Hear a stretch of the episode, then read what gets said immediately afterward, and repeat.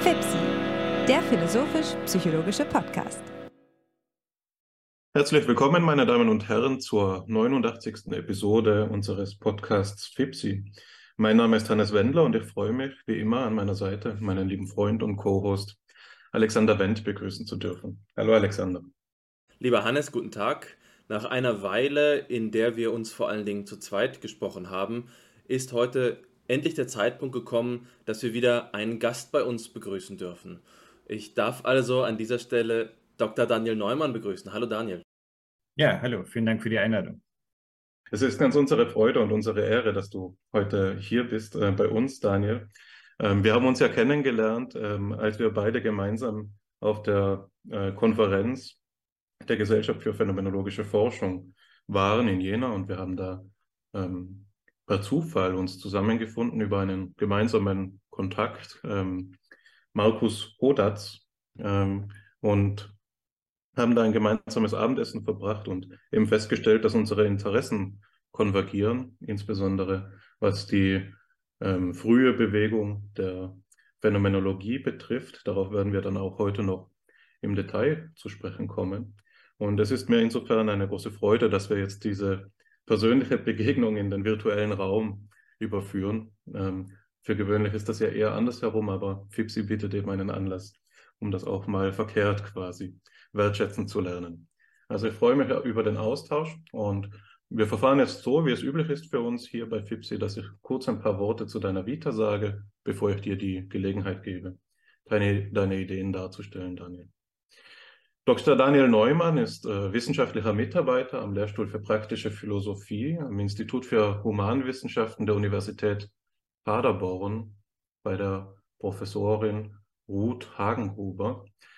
Des Weiteren ist er ähm, beteiligt, arbeitet er am Zentrum for uh, History of Women Philosophers and Scientists, ebenso in Paderborn und ist insbesondere ein Projekt für Women in Early Phenomenology beteiligt ähm, und dort eben beschäftigt, hat da mehrere Workshops organisiert. Dieses Zentrum gibt ebenso ein Journal heraus, das Journal of the History of Women Philosophers and Scientists beim Brill Verlag.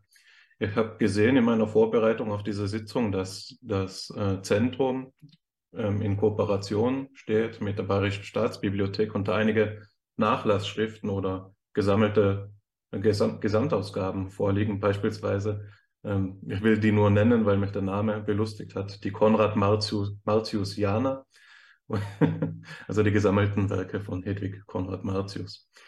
Ähm, Daniel Neumanns Forschungsinteressen betreffen eben diese frühen ähm, Mitglieder oder Vertreter und Vertreterinnen der phänomenologischen Bewegung und insbesondere ihre Positionen hinsichtlich der Wesensanalyse oder allgemeiner gefasst der Wesenswissenschaft, für die sich die Phänomenologie ja auch auszeichnet. Zu seinen Forschungstätigkeiten zählen neben den schon angesprochenen Workshops auch zahlreiche Publikationen, so etwa die Monographie aus diesem Jahr 2022 Denkende Körper, die metaphysische Unteilbarkeit des Menschen von Descartes und Spinoza bis Lametrie in der Buchreihe Philosophische Untersuchungen im Mohr-Siebeck Verlag oder die äh, Journalpublikationen ähm, auch aus 2022 How to See the Essential, Hedwig Konrad Martius Theory of Representation oder Event and Subject, How does Appearance Appear?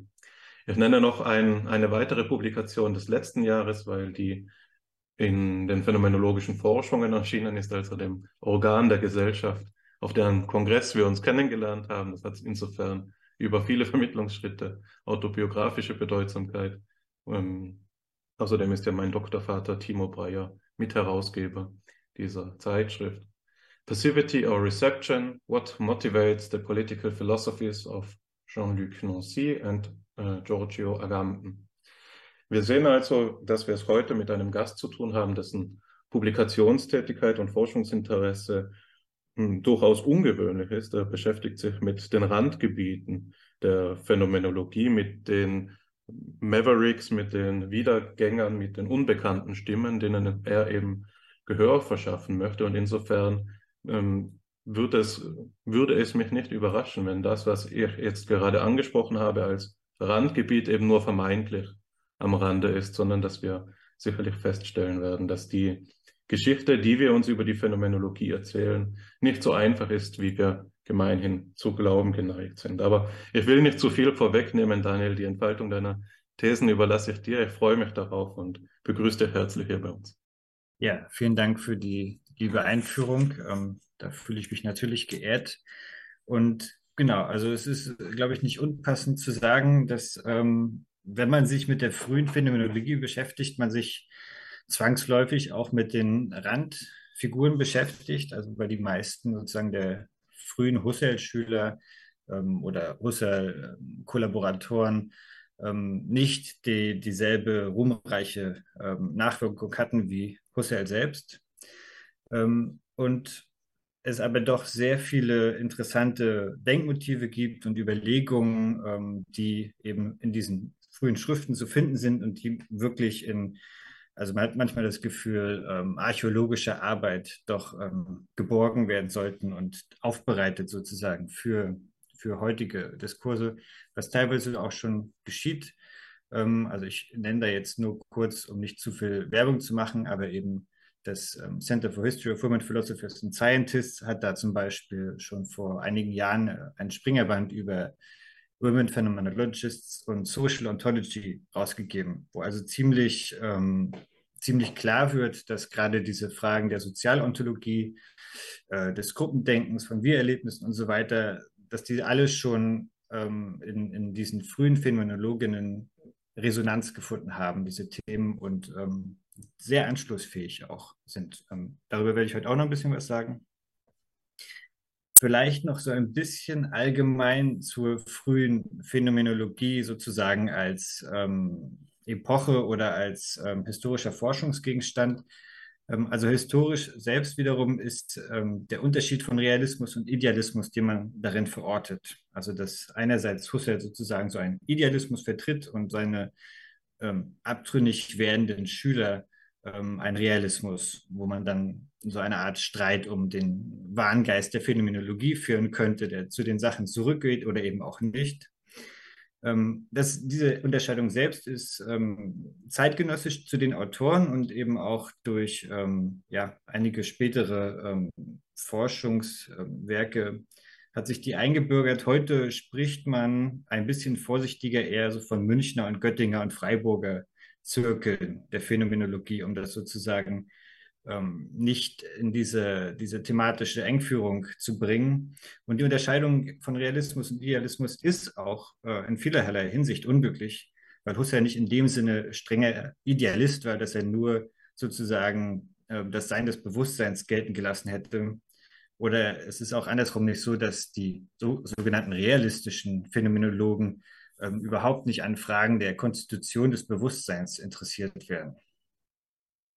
Aber trotzdem muss man sagen, dass es eben bei frühen, vielen frühen Phänomenologen und, und Husserls Schülern ein sehr emphatisches Verständnis von Realität gibt, beziehungsweise den Versuch, das Realitätsmoment der Erfahrung zu beschreiben oder die Struktur der realen Dinge als reale begrifflich einzufangen.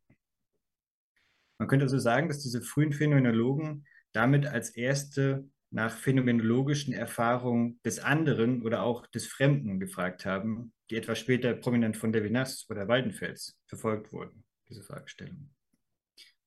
Man könnte es auch so formulieren. Wenn wir grundsätzlich von einer Korrelation von Bewusstsein und Welt ausgehen, könnte man eher idealistisch fragen, wie das Bewusstsein beschaffen ist, dass es Welt intendieren kann, oder man könnte fragen, wie die Welt beschaffen ist, insofern sie uns überhaupt bewusst werden kann. Und jetzt muss man natürlich sagen, dass sich beide Fragerichtungen keineswegs ausschließen. Wiederum ein Grund, warum das Schisma von Idealismus und Realismus unglücklich ist. Ähm, und doch lassen sich andererseits auch spezifisch unterschiedliche Interesserichtungen in dieser sozusagen ähm, auf, in, in dieser Korrelation ähm, ausfindig machen. Und ähm, ich möchte heute so ein kleines Experiment machen, sozusagen. Ich habe nämlich Auszüge aus den Schriften von drei frühen Phänomenologinnen mitgebracht, welche also alle unterschiedliche Facetten dieser phänomenologischen Erfahrung des Realen beschreiben. Also ich was ich eigentlich heute ein bisschen machen will, ist versuchen, so einen ähm, Sinn für diese Auseinandersetzung des Realen in der frühen Phänomenologie zu geben, ohne jetzt den Anspruch zu erheben, da eine umfassende Synopsis zu geben, ähm, aber doch vielleicht auch ein bisschen was von der Vielschichtigkeit und auch der Vielseitigkeit dieser, dieser Fragestellung irgendwie nahebringen. Und ähm, ich könnte das so ein bisschen in Kategorien einteilen. Also ich möchte zuerst sprechen über Edith Stein und die Realität von Sinn. Dann kommt Gerda Walter und die Realität des kollektiv Psychischen. Und dann als drittes Hedwig Konrad Martius und die Realität als selber sein können. Also ich würde jetzt so ein bisschen sozusagen einführen in diese kurzen Textabschnitte, die ich dann lesen werde, um sozusagen diese einzelnen ähm, realistischen Fragestellungen, ich glaube, das kann man schon so sagen, ähm, ein bisschen näher zu bringen und hoffentlich dann ein paar sozusagen dieser Gedanken ja, verständlich zu machen. Also zunächst zu Edith Stein und der, der Realität des Sinnes.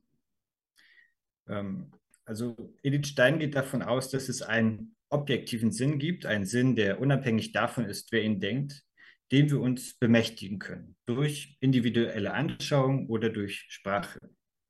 Wir drücken also den objektiven Sinn in unseren geistigen Produkten aus, ohne ihn je ausschöpfen zu können.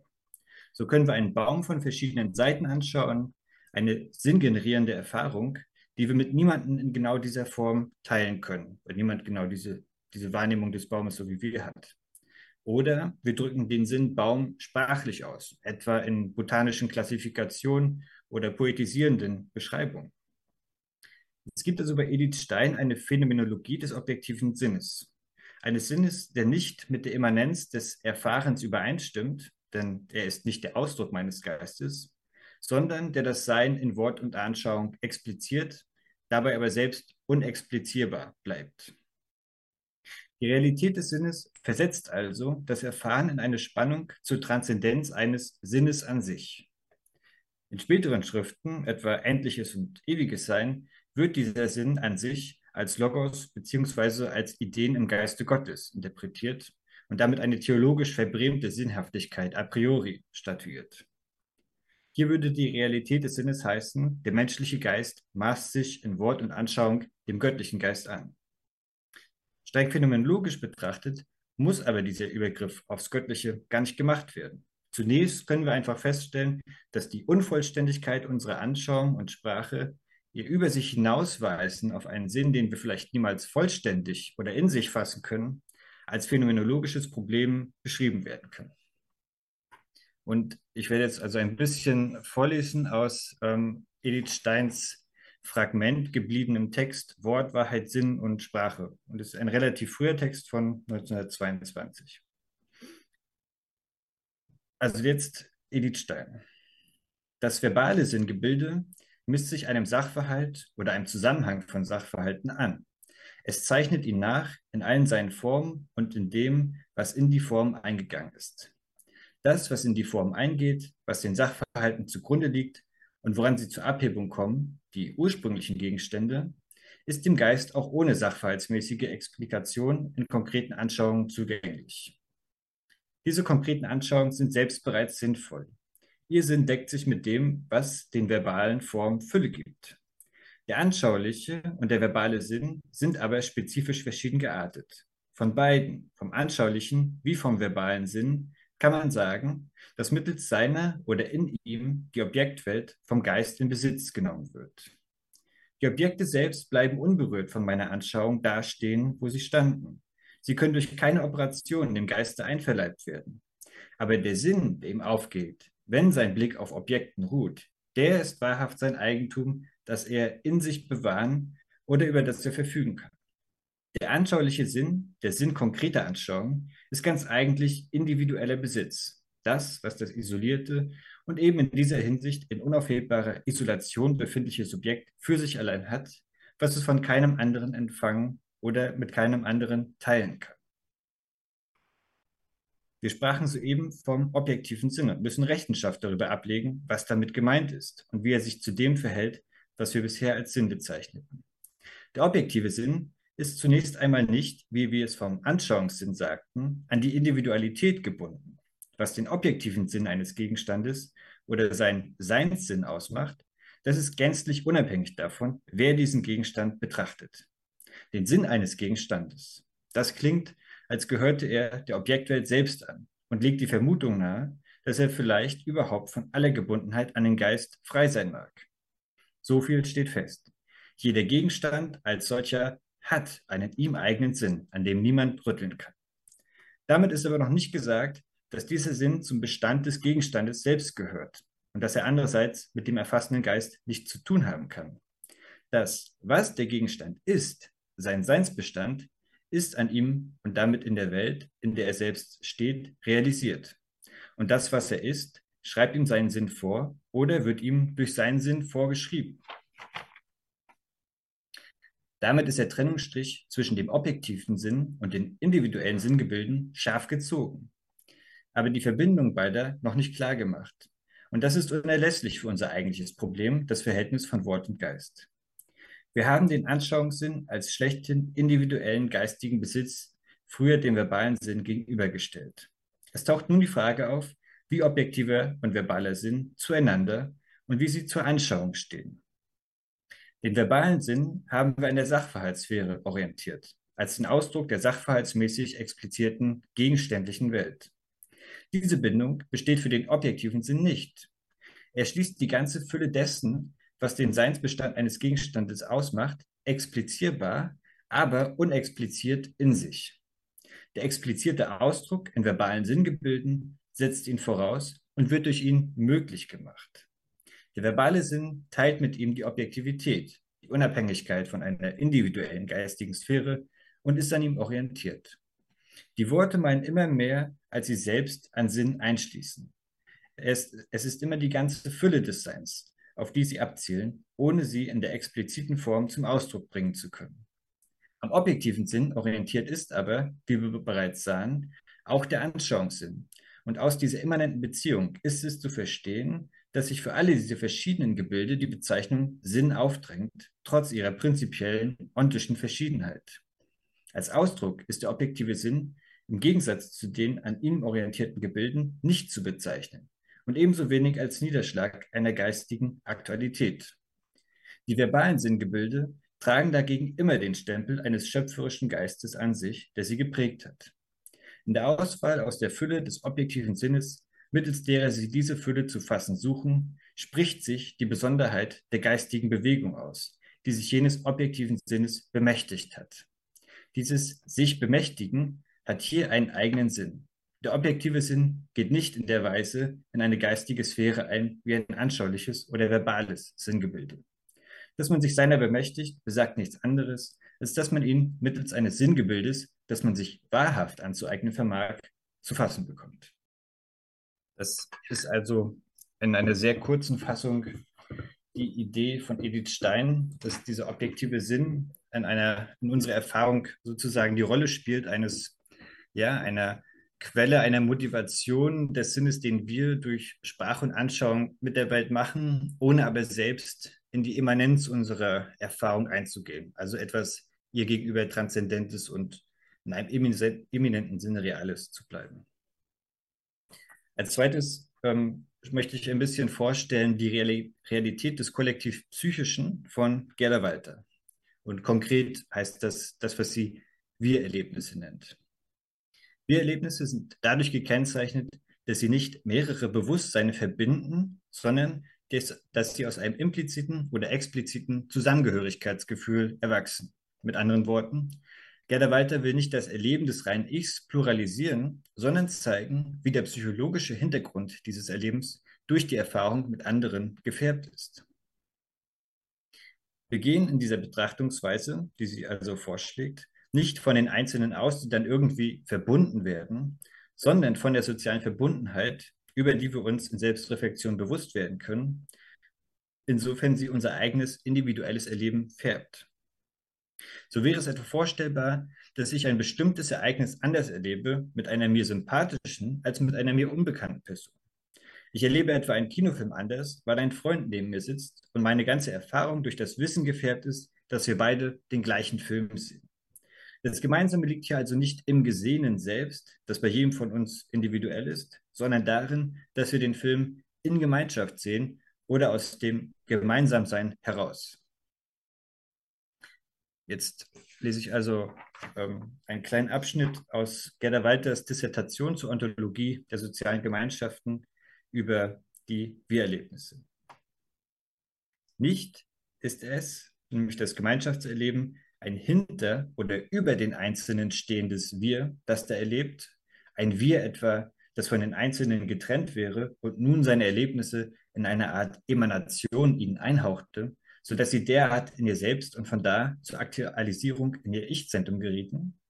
Auch ein eigenes, nur etwa körperloses Subjekt ist das Wir nicht, das vielleicht von den Einzelnen in einer besonderen Art Einfühlung erfasst würde und dessen Erlebnisse sie sich nun aufgrund dieser Einfühlung zu eigen machten, sodass Gemeinschafts- und Wir-Erlebnisse etwa nur jene Erlebnisse wären, die die Einzelnen in so einer Einfühlung von einem derartigen mysteriösen Subjekt übernommen hätten. Auch liegt es nicht so, dass etwas plö etwa plötzlich ein neues gemeinsames Ich-Zentrum, ein selbstständiges, reales Gemeinschaftszentrum, was auch immer man sich darunter vorstellen mag, auftritt, das irgendwie auf eine ganz geheimnisvolle Weise die gemeinsamen Erlebnisse der Mitglieder einer Gemeinschaft als wir in sich aufnehme und aktualisiert. Das alles hat mit dem, was wir unter Gemeinschafts- und Wir-Erlebnissen verstehen wollen, vielmehr nicht das Geringste zu tun. Diese vollziehen und aktualisieren sich durchaus im individuellen Ich, im Ich-Zentrum der einzelnen Mitglieder. Vielleicht als Zwischenerlebnis, äh, Zwischenbemerkung, äh, dieses Ich-Zentrum könnte man vielleicht einfach mit Husserls reinem Ich des Erlebens ähm, gleichsetzen. Auch strömt nicht aus einem mysteriösen, besonderen Gemeinschaftserlebnisquellpunkt hinter ihrem individuellen Selbst und Grundwesen so ein Erlebnis ihnen zu. Selbst wenn es dergleichen gäbe, wäre das bestenfalls ein Spezialfall der Wir-Erlebnisse. Doch wäre das Gemeinschaftsleben durch eine Beschränkung auf derartige hypothetische Fälle jedenfalls zu eng bestimmt. Man muss sich den Sachverhalt vielmehr etwa folgendermaßen vorstellen.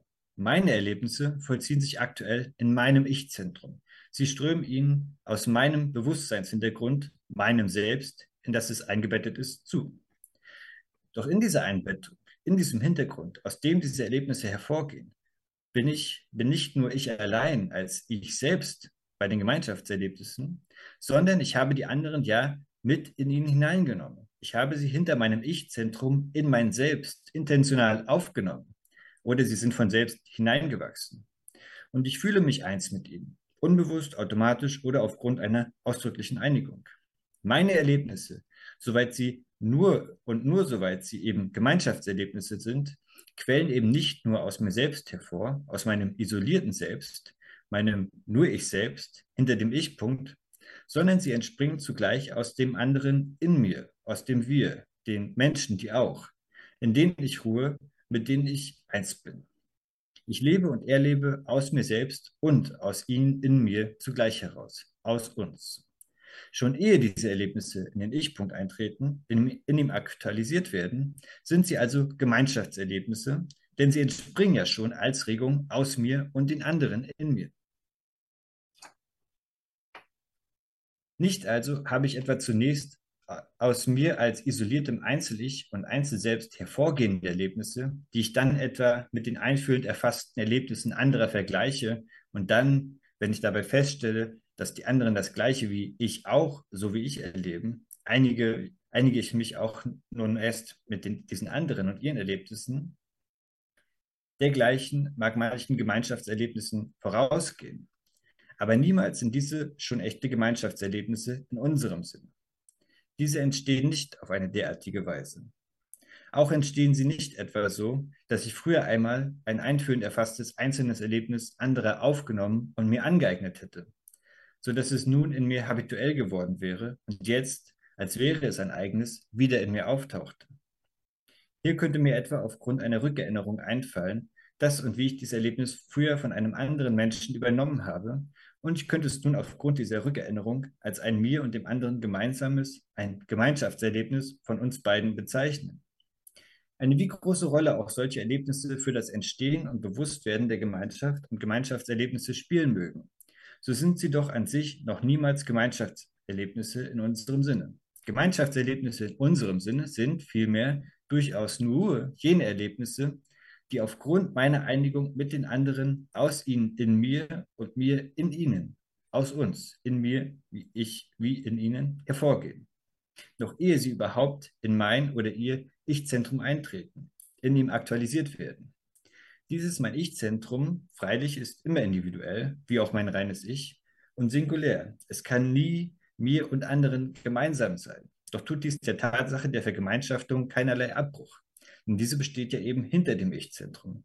Sie hat sich ja schon in jener innerseelischen Schicht vollzogen, aus der die Erlebnisse als Regung auftauchen, ehe sie überhaupt in das Ich-Zentrum eintreten.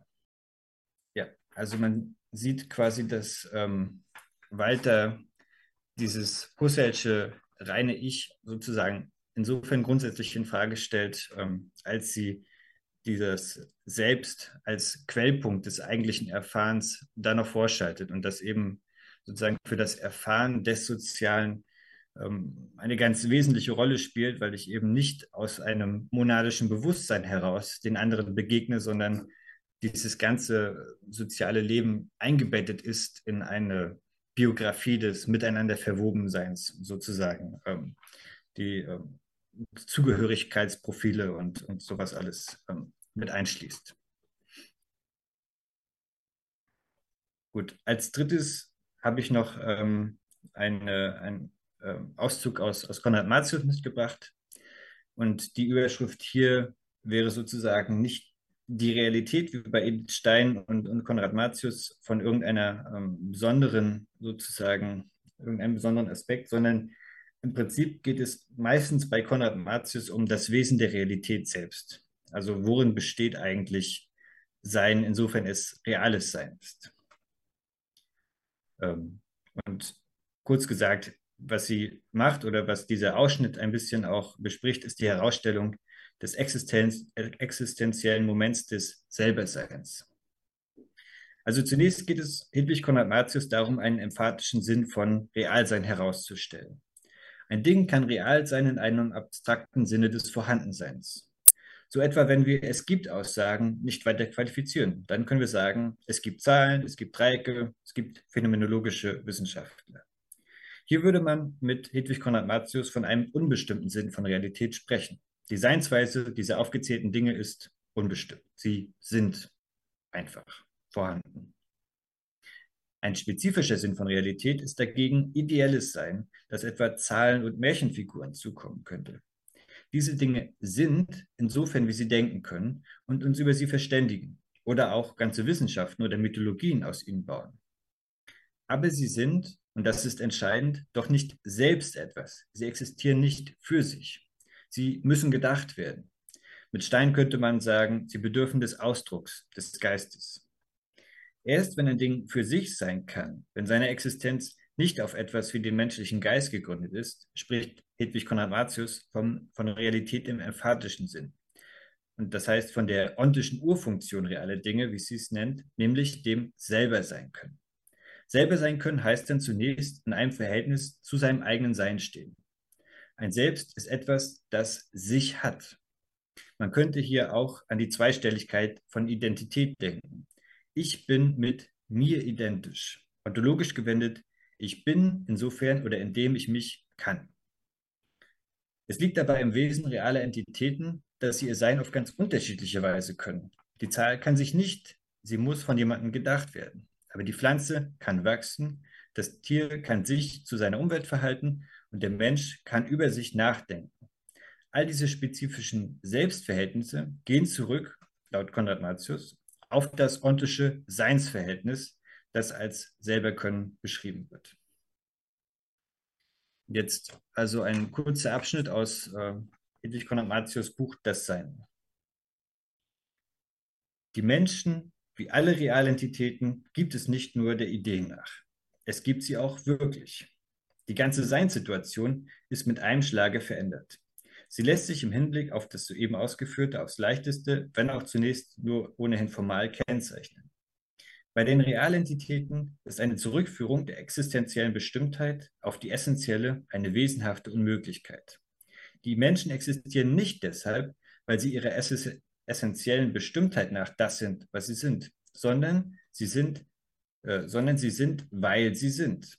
Sie sind vorfindlich, weil sie eben existieren. Hier begründet sich das Sein im Sein, nicht in der Washeit.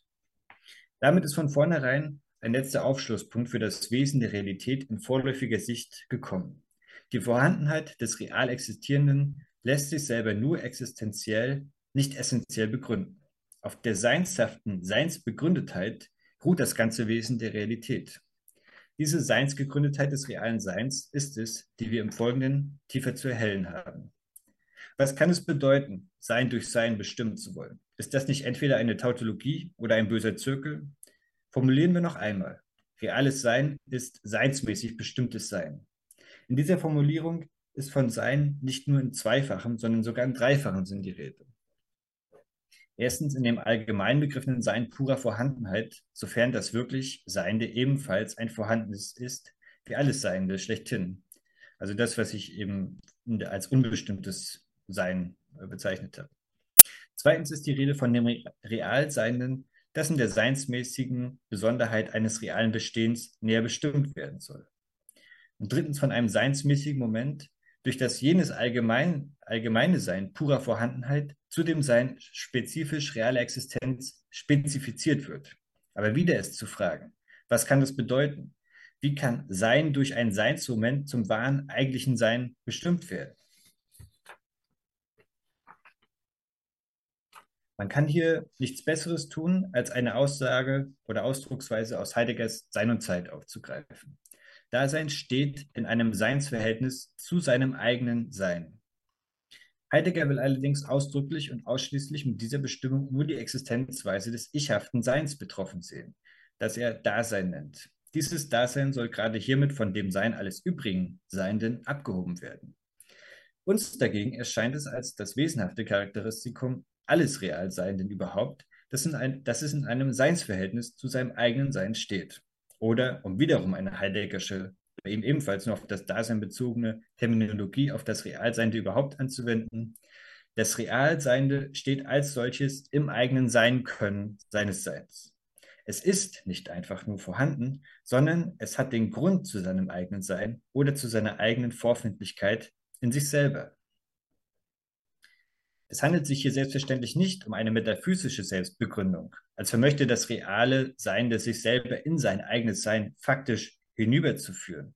Es lässt sich im Gegenteil zeigen, dass gerade jenes hier herauszufassende rein ontologische Moment des Selberseins oder des selbsthaften Könnens des eigenen Seins eine transzendent metaphysische Schöpfungs- und Erhaltungsbegründung seinerseits erst herausfordert.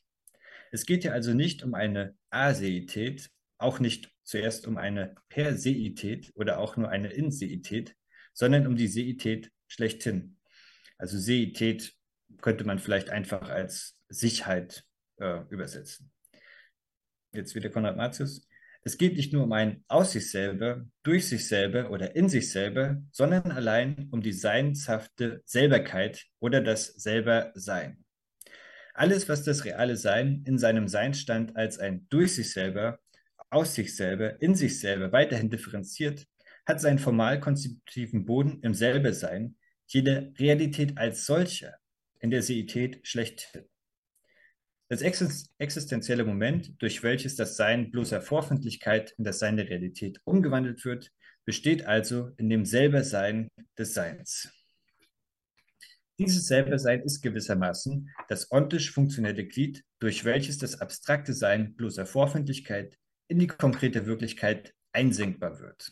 Ohne selber Sein im eigenen Sein keine mögliche Konstitution von realem Sein. Aber noch einmal könnte die Frage auftauchen, ob wir uns nicht in einer Zirkelbestimmung befinden. Wenn wir in die ontologische Wesensbestimmung realen Seins das Sein schon hineinnehmen, was für ein Ausschluss soll dann in dieser Bestimmung liegen oder Aufschluss? Aber das in die Fassung des Selberseins eingehende Seinsmoment stellt ja noch nicht das Realitätsmoment dar. Nur dann lege eine Zirkelbestimmung vor.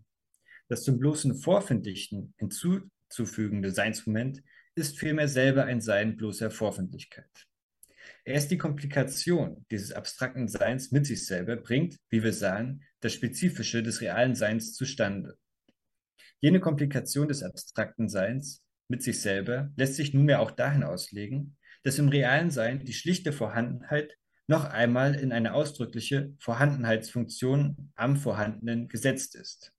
Das Reale ist nicht nur einfacherin da, sondern sein Dasein stellt funktionell in ihm, dem Daseinenden, ein eigenes Seinsmoment vor. Das Sein hat hier eine eigene Stätte am Seienden gefunden. Das Reale ist nicht nur, sondern sein Sein ist an ihm selber ein Seiendes. Und eben dadurch ist es real oder wirklich seiend. Eben dadurch besitzt es Existenzialität. In Selberkeit sein und für das eigene Sein selbst eine Stätte darstellen, ist korrelativ. Ja, vielleicht so viel zu diesem, ja, wie ich denken würde, bei Konrad Martius sozusagen allgemeinsten Bestimmungsversuch dessen, was also Realität ist, ohne das auf sozusagen bestimmte Seinsgattungen zu beziehen oder zu beschränken oder selbst Unterscheidungen wie organisch und anorganisch bemühen zu müssen. Ähm, ja, also insofern bin ich, glaube ich, mit meiner Vorstellung dieser drei Phänomenologen ähm, zu Ende. Ich hoffe, dass es so ein bisschen ähm, auch durch diese ja teilweise sehr esoterische Sprache ähm, die Ideen doch äh, einigermaßen verständlich geworden sind. Und äh, ja, ich freue mich, das zu diskutieren mit euch. Ganz herzlichen Dank dafür, dass du diesen Phänomenologinnen ein, ähm, eine Stimme verschafft hast und dass wir die Gelegenheit hatten, die verschiedenen Perspektiven auf die Grundsatzkonstellation der phänomenologischen Bewegung jetzt hier zu ähm, inspizieren. Ich habe eine ganze Reihe von Fragen, die ich dir hier am liebsten stellen möchte, aber ich habe jetzt über die ähm, Dutzenden vorherigen FIPSI-Gespräche die Erfahrung gemacht, dass es äh, die einzelnen Fragen verwässert, wenn man gleich mehrere auf einmal stellt. Deswegen werde ich mich mit einigen Fragen noch zurückhalten, bis ich beim zweiten oder dritten Mal die Gelegenheit habe, äh, sie dir zu stellen. Jedenfalls ähm, beginne ich ganz am Anfang, bevor ich auf diese drei ähm, Blickwinkel auf die Realismusfrage zu sprechen kommen möchte. Und zwar dort, wo du mh, hm, erst einmal Philosophiehistoriker bist, was die Methode der historischen Arbeit betrifft, die du selbst verwendest, die du selbst wählst. Und ich denke dabei an die Ideengeschichte der phänomenologischen Psychologie. Nicht einfach nur die Historiographie, die Archivkunde, sondern vor allen Dingen die Art und Weise, wie wir uns ein Bild davon machen, was es heißt, Phänomenologin oder Phänomenologe zu sein. Da gab es sicherlich einige einflussreiche Figuren, ich denke gerade an Herbert Spiegelberg, die dieses Bild geprägt haben. Ähm, aber es gibt auch so etwas wie ein Basisnarrativ, das sich sicherlich durch die ganze äh, Auffassung der Phänomenologie hindurchzieht. Und eine Schlüsselfrage scheint mir dabei immer die Rolle Edmund Husserls zu sein. Ist es gerechtfertigt, Edmund Husserl als den Ausgangspunkt des phänomenologischen Denkens zu wählen oder als den neuralgischen Punkt, von dem man sich entweder abgrenzt oder mit dem man äh, zu denken versucht. Ähm, das ist für mich eine Schlüsselfrage und meine eigene Haltung dazu ist gewisserweise eine äh, pluralistische. Ich würde sagen, dass wir, wenn wir uns die historischen Details anschauen, zum Beispiel den von dir ähm, indirekt erwähnten Münchner Kreis um Theodor Lips, der sich eben schon 1898 äh, formiert hat, oder ähm, Max Scheler, der im selben Jahr 1898 in Jena bei Rudolf Eucken seine Dissertation äh, geschrieben hat, dass sich die äh, phänomenologische Bewegung als Ganze eigentlich aus mehreren Quellen speist. Und das sind nicht nur Husserls Quellen in Brentano, Bolzano ähm, oder äh, Lotze, sondern das sind vor allen Dingen auch ähm, diejenigen Strömungen, die dann zusammengeraten und aus denen sich gerade dieser Grundkonflikt, den du jetzt beschreiben möchtest, sozusagen sozialgenetisch in der wissenschaftssoziologischen Betrachtung formiert. Anders gesagt, ich glaube, wenn wir uns fragen, woher kommt es denn eigentlich, dass, so wie du es beschrieben hast, sich die Göttinger Schülerinnen und Schüler von Husserl von ihm abwenden, in dem Moment, in dem er sich auf die Neukantianer zubewegt und Paul Nathorp wiederum damit recht gibt, dass es doch jenseits des empirischen Ich noch ein transzendentales gäbe, dass diese Gegenhaltung auch dadurch motiviert war, dass es starke Alternativen gab.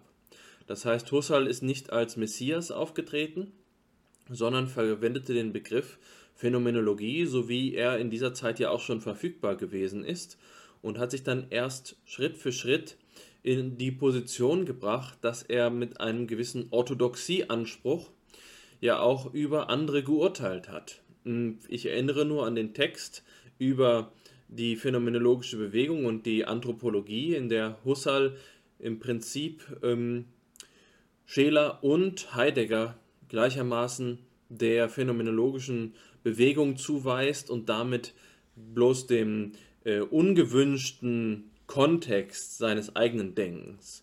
Er weist sie als diejenigen zurück, die eigentlich mit ihm zusammenarbeiten könnten. Also für mich ist in der Auffassung, die, ähm, die man sich von Husserl machen kann, diese Person eben eine schillernde Figur, ein, eine kontro ein kontroverser Kopf, was ja auch seine ganz persönliche Beziehung zu Gerda Walter kennzeichnet, die er, und davon kannst du ähm, uns sicherlich viel mehr berichten, ja äh, teilweise verstoßen hat, obwohl sie die Ambition hatte, seine Philosophie weiterzudenken.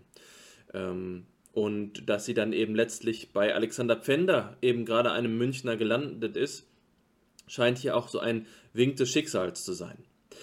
Aus dieser Betrachtung ergibt sich für mich zweierlei. Die erste Frage ist die eben nach der Methode der historischen Arbeit, die ich jetzt nur kurz erwähnt habe. Denkst du, dass ähm, es sich hier um eine ideengeschichtliche Frage handelt? Glaubst du, dass wir heutzutage im Jahr 2022 an den Grundlagen der phänomenologischen Bewegung noch eine Änderung des gewohnheitsmäßigen Narrativs vornehmen können? Oder siehst du, dass es hier so etwas wie eine, ähm, eine Standardlehre geben könnte, eine gewohnheitsmäßige oder eben historisch ausreichend gerechtfertigte Auffassung der äh, Phänomenologie-Geschichte. Wie stehst du dazu, ist meine erste Frage an dich. Und die zweite ist eben, und das scheint mir hier noch äh, diejenige zu sein, die etwas mehr Sprengkraft hat, wie stehst du zu Husserl als dem vermeintlichen Vater der phänomenologischen Bewegung? Würdest du ihm diese Rolle zusprechen oder ähm, würdest du so ähnlich wie ich es tue hier von einem Pluralismus der, äh, der Quellen und der frühesten Phänomenologinnen und Phänomenologen sprechen? Ja, vielen Dank für diese beiden sehr schönen Fragen, die also, also extrem komplexe äh, Problemkreise aufwerfen. Ähm, vielleicht sage ich etwas erstmal zu meinem eigenen Verständnis. Ich als sozusagen historisch Arbeitender. Also, beziehungsweise für mich ähm, ist die historische Frage in diesem ganzen Konnex von früher Phänomenologie ähm, weniger wichtig als die systematische, einfach weil es mir scheint, dass wir erstmal versuchen sollten, die Probleme in den Griff zu kriegen, beziehungsweise in den Blick zu bringen. Und sozusagen die Sprengkraft darin liegt, zu zeigen, wie die frühen Phänomenologen eigentlich an Problemen arbeiten, die uns heute angehen und die auch selbst in, in analytischen Diskurs eine Rolle spielen könnten. Also Direct Realism, Indirect Realism und diese ganzen Sachen. Deshalb hat für mich die historische Frage ein bisschen sozusagen ähm, eine sekundäre Bedeutung. Ähm, Allerdings, wenn man sich einlässt darauf und sich fragt, okay, was wäre eine zeitgenössisch, was wäre eine aus heutiger Sicht angemessene Aufarbeitung ähm, auch dieses historischen, dieser historischen Konstellation. Ähm, ich hatte es ja schon in, einleitend gesagt, heute spricht man lieber sozusagen, wie du auch gesagt hast, von seiner pluralisierenden ähm, Sichtweise, wo es eben Göttinger Phänomenologen gibt, Münchner, ja, wo die Lipschule zu ihrem Recht kommt, wo die sozusagen Husserls Göttinger Schüler, dieser ähm, philosophische Club sozusagen äh, zu seinem Recht kommt und so weiter. Ähm, und das heißt, ich denke, dass eine sozusagen wirklich historische Aufarbeitung das alles berücksichtigen müsste. Den Psychologismus, den Antipsychologismus, den Neukantianismus, aber auch sozusagen jemanden wie Scheler und, und Finder, die sozusagen ganz andere ähm, Gesichtspunkte da noch reinbringen, die auch nicht ohne weiteres mit, mit Husserl kompatibel sind. Und das sprengt dann total diese, diesen Schisma von, von Idealismus und Realismus auf. Also das würde einfach implodieren ähm, und würde sozusagen in dieser pluralistischen, ähm, inklusiven sozusagen Darstellung, die, die heute, denke ich, angemessen wäre, ähm, ja, ersetzt werden davon. Ähm, und Husserl als Vater der Bewegung, also wiederum eine extrem komplexe Frage. Und so ganz sicher bin ich mir auch nicht, weil man natürlich auch nicht den, den Zeugnissen der frühen Phänomenologen ohne weiteres Glauben schenken darf. Also was ihre Reaktion zu den Ideen 1 anging, das ist ja sozusagen dieser Wendepunkt 1913, wo Husserl dann plötzlich sagt, naja, also das Sein des Bewusstseins ist wichtiger als das der Welt, wenn wir Phänomenologie betreiben. Ähm, ein Satz, der ja immer wieder so als, als ähm, Stein des Anstoßes zitiert wird von jemandem wie Konrad Martius. Ähm, und andererseits gibt es auch wiederum, um bei Konrad Martius zu bleiben, dann später Äußerungen äh, dahingehend, dass sie selber diesen ähm, Idealismus missverstanden hat, beziehungsweise eigentlich in einer viel zu strengen Lesart genommen hat. Ähm, und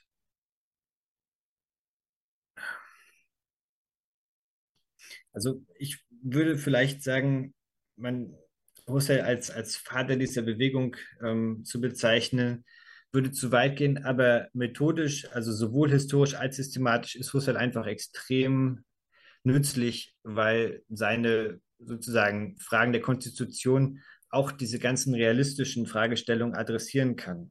Ja, ohne dass das jetzt sozusagen als real historischer Zusammenhang dargestellt werden muss, aber man kann sozusagen sehen, wie sich da Alternativen bilden zwischen Fender, zwischen Husserl, wie Gerda weiter sozusagen über dieses pure Ich hinausgeht ähm, und wie sie trotzdem dabei auch auf Husserl bezogen bleibt. Das heißt also, insofern, insofern man durch, durch seine Phänomenologie quasi alle phänomenologisch relevanten Fragestellungen adressieren kann, ist er eine absolut zentrale Figur, aber ohne zu behaupten zu müssen, dass er sozusagen auch zu allen Problemen tatsächlich was zu sagen hätte.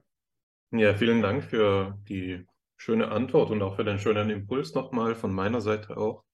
Ich äh, hake unmittelbar da ein, wo die Diskussion gerade ähm, sich befindet und möchte auf einen Unterschied aufmerksam machen, den wir in einer früheren Episode von FIPSI einmal eruiert haben, der sich, ähm, als wir die Episode FIPSI liest von Karl Friedrich Graumanns Theorie und Geschichte durchgeführt haben, kamen wir auf einen Unterschied zu sprechen, der die Geschichtsschreibung in der, in einer einzelnen, äh, in der Fachdisziplin betrifft. Das war jetzt geeicht auf die Psychologie, aber ich denke, der Gehalt der Unterscheidung ist unabhängig von der äh, Psychologie als Disziplin und lässt sich auch jetzt auf diese Frage nach der Entstehung der Phänomenologie münzen. Der Unterschied ist der zwischen einem Präsentismus in der Geschichtsauffassung und einem, einer Historiographie. Ähm, der Präsentismus in der Geschichtsauffassung bezeichnet die Idee, dass wir die Geschichte studieren, um die zeitgenössischen Theorien, die zeitgenössischen Positionen besser zu verstehen und diese, ähm, diese Betrachtungsweise von geschichtlichen Beständen ist also infolgedessen immer Interessen geleitet und lädt somit die Gefahr ein, auch, das macht Graumann explizit, äh, schlussendlich zu einer Verherrlichung der Gegenwart zu degenerieren. Man liest die Alten als Vorläufer und als Rechtfertiger der eigenen Denkart und glorifiziert sich selbst und lädt sich eben die daran an, angehängte Gefahr ein, dass die Vorgänger lediglich als das, lediglich als Vorgänger, ähm, teilweise auch naiv dann dargestellt werden und als überholt erscheinen mögen. Demgegenüber steht ähm, die Historiographie, ähm, die bloße Historiographie, nämlich als jetzt eben ähm, in einer Karikatur dem gegenübergestellt, als ein Interesse an der Vergangenheit, um der Vergangenheit selbst willen. Und da sagt Graumann gleich, diese Position zu erwägen, hat für die Psychologie kaum Sinn. Denn die Geschichtsschreibung in der Psychologie ist die Teildisziplin der Psychologie, der Geschichte der Psychologie, ist so marginalisiert und unterentwickelt, dass das albern wäre, nicht wahr? Es gibt de facto keine historiografische, ähm, ähm, keinen Historiographen der Psychologie, sagen wir es so. Hier steht die Lage für die Phänomenologie vielleicht anders. Also die phänomenologische äh, Bewegung, die Phänomenologie als Denkart zeichnet sich ja schon allein dadurch, dass sie eben der Philosophie zugerechnet werden darf, durch eine stärkere Geschichtsorientierung aus. Und ich denke, dass die historiografische Tendenz vor allem kontrastiv aufscheint, eben dann, wenn wir in zeitgenössische Debatten schauen, in denen die Phänomenologie in Dialog tritt mit empirischen Wissenschaften. Etwa wenn sie in Dialog tritt mit der Psychologie, beispielsweise in der Frage nach der Empathie. Wenn wir die Debatte hier anschauen, die ja gemeinhin aufgeschlüsselt würde als die zwischen Theorietheorie und Simulationstheorie, dann ist der Beitrag, den die Phänomenologen im zeitgenössischen Diskurs hier machen, vor allen Dingen historischer Natur. Also zunächst einmal der Verweis darauf, dass gleich ursprünglich mit Lips, fast gleich ursprünglich mit Lips, eben von Scheler, eine dritte Möglichkeit in, ins Feld geführt worden ist, nämlich die Wahrnehmungstheorie. Dann der Nachtrag verschiedenster Quellen, die eben im, im systematischen Diskurs der Psychologie übergangen werden. Das ist hier der Hauptbeitrag, den die phänomenologische Forschung äh, beiträgt, wo man äh, feststellen muss eben auch, dass die systematischen Fortschritte ähm, quasi ausschließlich auf Seiten der empirisch arbeitenden Psychologie vorgetragen wurden, etwa die Entdeckung der Spiegelneuronen oder ähm, andere experimentelle Paradigmen zur Erforschbarmachung ähm, des Fremdverstehens, der False Belief Tasks oder die psychometrischen Bemühungen verschiedener Empathieskalen. Also hier sehen wir im Kontrast dann doch stark, dass die Phänomenolo Phänomenologie ähm, vielleicht ähm, Gefahr laufen könnte, historiografisch zu werden, ne? Histo eine historiografische Geschichtsauffassung zu vertreten.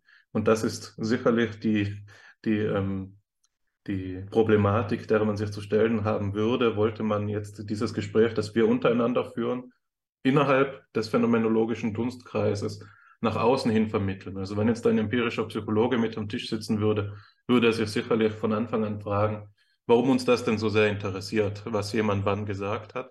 Und man müsste erst einmal einige ähm, ähm, exe, exegetische, einen, einigen exegetischen Aufwand betreiben, um sich verständlich zu machen. Also hier einmal fällt auf, dass der Diskurs auch eine gewisse Esoterik hat, also eine gewisse Einweihung in die Problemzusammenhänge überhaupt aufweist. Und ich will jetzt in meinem Beitrag de, die Wendung äh, anstoßen, dass wir uns noch einmal auch stärker auf die systematische Perspektive einlassen, um dann vielleicht in einem letzten Schritt, aber das wird sich ohnehin ergeben, zu einer Gesamtschau gelangen zu können. Und ich denke, dass deine Antwort, Daniel, ohnehin schon in diese Richtung gegangen ist. Du hast gesagt, dein Interesse an diesen äh, historischen Texten ist in erster Linie systematisch.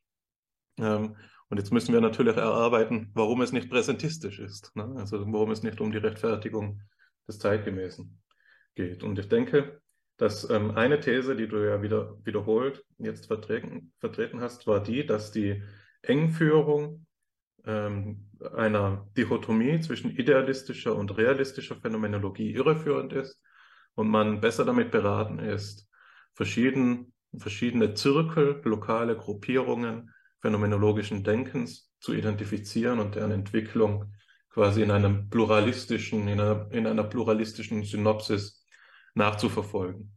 Eine der maßgebenden Stimmen, die für die hier abgelehnte dichotome äh, Auffassung steht, ist sicherlich ähm, Eberhard Avé Lallemand mit seinem einflussreichen Text von 1971 über die Antithese Freiburg-München. Das, das ist zugleich der Text, der mein Interesse an Hedwig äh, Konrad Martius entfacht hat. Und ich möchte jetzt einmal so vorgehen, dass ich einen Ausschnitt aus diesem Text vorlese, in der ähm, Abel Lallemand Konrad Martius Kritik an Husserls Methode der Phänomenologie darlegt. Wenn ich das Ganze richtig überschaue, ist äh, Konrad Martius ähm, Abel Allemands Lehrerin, seine philosophische Lehrerin gewesen und ähm, sie haben wohl ein sehr enges Verhältnis miteinander gehabt, da auch Abel Allemand ihre Biografie dann geschrieben hat und verschiedene Texte zu ihrem Werk veröffentlicht hat, also sich auch darum bemüht hat, ihr Denken zu einem Vermächtnis zu verhelfen. So könnte man das vielleicht sagen. Der, der Kulminationspunkt dieser Passage, die ich jetzt vorlese, ist eben die, dass hier genau diese Dichotomie aufgemacht wird, die auf die Grundbegriffe abzielt, die die phänomenologische Methode nach Husserl ausmacht und die eben problematisiert, sodass man sieht, dass innerhalb der Phänomenologie auch ein anderes Denken möglich sein könnte als das ähm, Husserls, mit dem die einige der Schüler und Schülerinnen, die wir jetzt ja auch schon benannt haben, eben seinerzeit zusehends äh, unzufriedener geworden sind. Es gibt in, im selben Text einen, schöne, einen schönen Abdruck eines Briefs von Edith Stein, in der sie sagt, in der sie sagt, dass der Meister enttäuscht. Husserl enttäuscht und sein Idealismus ist nicht gerechtfertigt. Er will ihn vielmehr ähm, äh, als Glaubenssatz einfach ihnen aufzwingen. Ja. Jetzt eine Passage, die daran angegliedert ist, aber nicht ganz identisch. Und ich lese einfach mal vor, sie ist etwas länger. Ganz entsprechend unterscheidet nun auch Konrad Martius, unabhängig von Kelms, also Theodor Kelms, zunächst zwischen Epoche und Reduktion. Die Husserlsche Urteilsenthaltung, Epoche, beziehe sich nicht auf die zu irgendeinem neumatischen Sinn gehörige Seinsvermeintlichkeit, äh, Seinsvermeintheit, sondern nur darauf, ob solcher, wie auch immer gearteter Seinsvermeintheit ein wirkliches Sein, eine wirkliche Wirklichkeit entspreche. Auf der einen Seite stehe hier die Wirklichkeit als neumatischer Bestand. Auf der anderen stehe die bewusstseinstranszendente Wirklichkeit des neumatischen Wirklichkeitsmomentes, eben die wirkliche Wirklichkeit. Diese könne niemals zu dem neumatisch-phänomenalen Gegenstand der Welt gehören, weil es sich in ihr um das faktische, auf sich selber stehende Welt und aller ihrer Bestände handle. In diesem Moment liege die wirkliche Wirklichkeit der Welt, ob es sie faktisch geben möge oder nicht. Bei Husserl komme das nirgends klar zum Ausdruck. In seinem Ausdruck Reduktion liege nun aber gegenüber dem der Epoche eine Nuance mehr als Enthaltung von allen Urteilen über Sein und Nichtsein. Im Fall der Epoche bleibe die Welt genau dieselbe wie vorher, während sie durch die Reduktion zu einem Weltphänomen werde. Soweit entsprechen sich Konrad Martius und Kelms. Konrad Martius geht nun aber noch einen entscheidenden Schritt weiter. Man könne und müsse in bestimmten Fällen nämlich von einer Epoche aus einem ganz anderen, zur Reduktion entgegengesetzten Weg einschlagen, indem man die Welt mit allen ihren Beständen als hypothetisch seiende ansetze. Zitat von Konrad Martius. Anstatt das wirkliche Sein hypothetisch einzuklammern und dadurch die Welt in der Reduktion der wirklichen Wirklichkeit enthoben zu sehen, wird nunmehr das wirkliche Sein der Welt hypothetisch gesetzt und sie dadurch mit der selbsthaften Eingesenktheit ins Sein vorgestellt. Damit eröffnet sich neben der transzendentalen Phänomenologie Husserls eine zweite, ebenfalls universaler äh, Fragenkomplex der ontologischen Phänomenologie.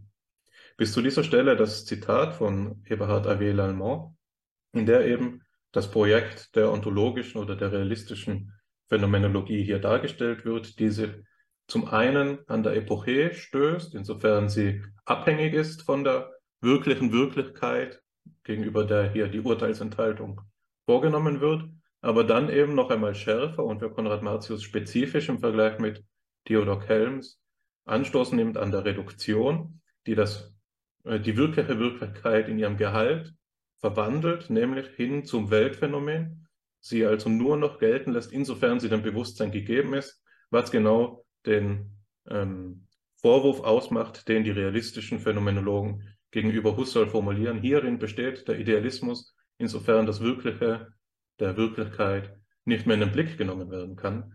Ich nenne noch Max Scheler, zu dem ähm, Eberhard A.W. Lallemand ebenso einige Schriften veröffentlicht hat, ebenso zu seiner Kritik an der Reduktion von Husserl, die im Wesentlichen auf dasselbe hinausläuft, indem Scheler nämlich Husserl zum Vorwurf macht, die ganze, das ganze Projekt der Methode der Phänomenolo Phänomenologie durch Epoche und Reduktion scheitert so lange oder bleibt so lange naiv.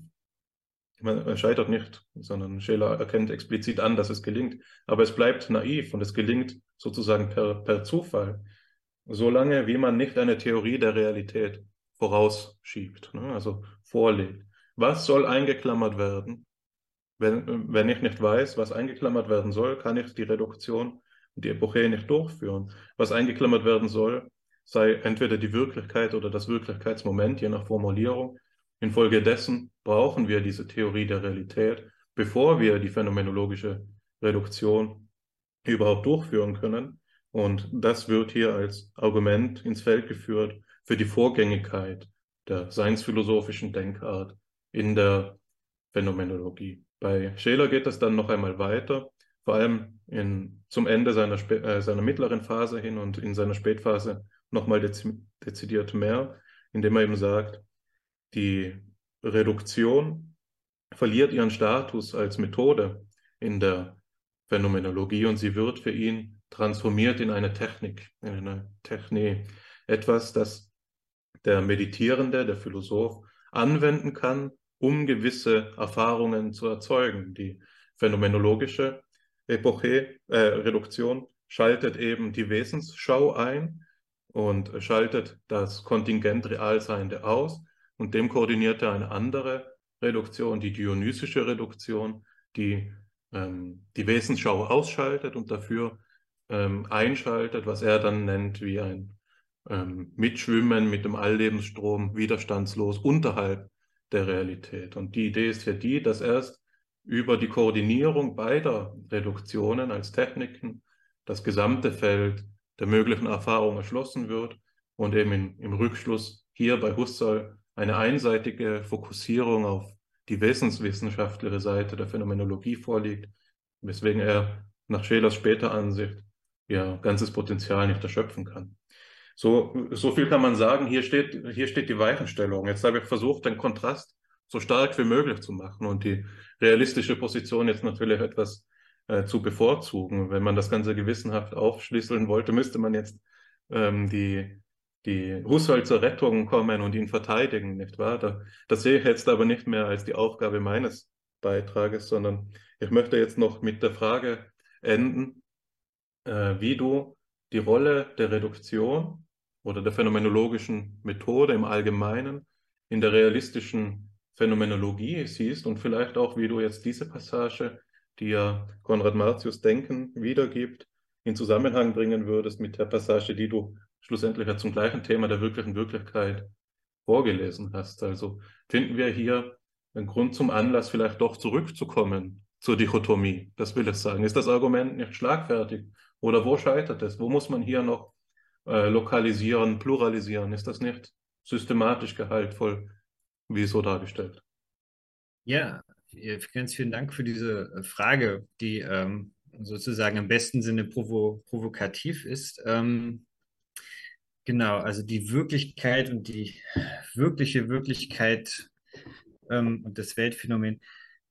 Für mich, ähm, ich habe im Prinzip bei diesem bei dieser Dichotomie immer so ein bisschen diesen, diesen Anhaltspunkt, ähm, dass wir einfach nach unterschiedlichen Sachen fragen bei der transzendentalen und bei der realistischen Phänomenologie. Also Husserl geht sozusagen zum Beispiel in, die, in, den Ideen um die Konstitution. Dann kommen wir zu so etwas wie dem Noema und der Noesis, also die Art und Weise, wie wir sozusagen Welt intendieren und wir beschreiben das sozusagen als Bewusstseinsvorgang und können damit eigentlich reflektieren wir auf das, was wir sozusagen machen. Und indem wir so reflektieren, können wir gewisse Sachen nicht in den Blick bekommen. Nämlich zum Beispiel, wie dieses Noema sozusagen ähm, auf eine realistische Art und Weise zustande kommt.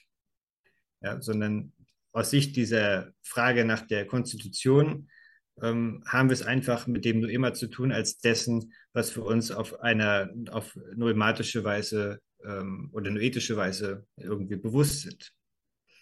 Aber für mich scheint es, als wenn man dann ein bisschen aneinander vorbeiredet, wenn man dann sozusagen dieses Noema abtrennt von der wirklichen Wirklichkeit, also dem, wovon es sozusagen Noema ist, ähm, also von mir aus sozusagen den Baum, der nicht mehr der reale Baum ist, der sozusagen nach Konrad Malthus in sich selbst steht, sondern mein Noema des Baumes, den ich irgendwie sehe oder den ich erinnere oder wie auch immer.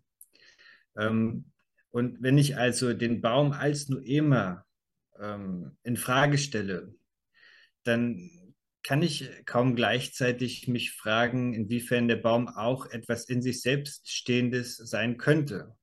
Also, ähm, was ich, glaube ich, damit sagen will, ist, ähm, dass es nicht so ist, als wenn Husserl sozusagen dasselbe Interesse gehabt hätte wie diese realistischen Phänomenologen, und dass deshalb die Begriffe auch nicht ähm, dieselbe sozusagen Theorie, dieselbe, dasselbe theoretische Fragen ähm, bedienen können und es da immer diese Gefahr gibt, dass man eigentlich aneinander vorbeiredet, weil man unterschiedliche Begriffe ähm, entwickelt hat, die sozusagen nicht wieder zueinander zurückführen können. Also bei Konrad Martius sieht man ja, dass sie sozusagen dieses ontologische Instrumentarium, was sie da entwickelt, ähm, sich auch ganz schnell sozusagen weit von jeder Art von, von Husserlscher Phänomenologie ähm, wegentwickelt.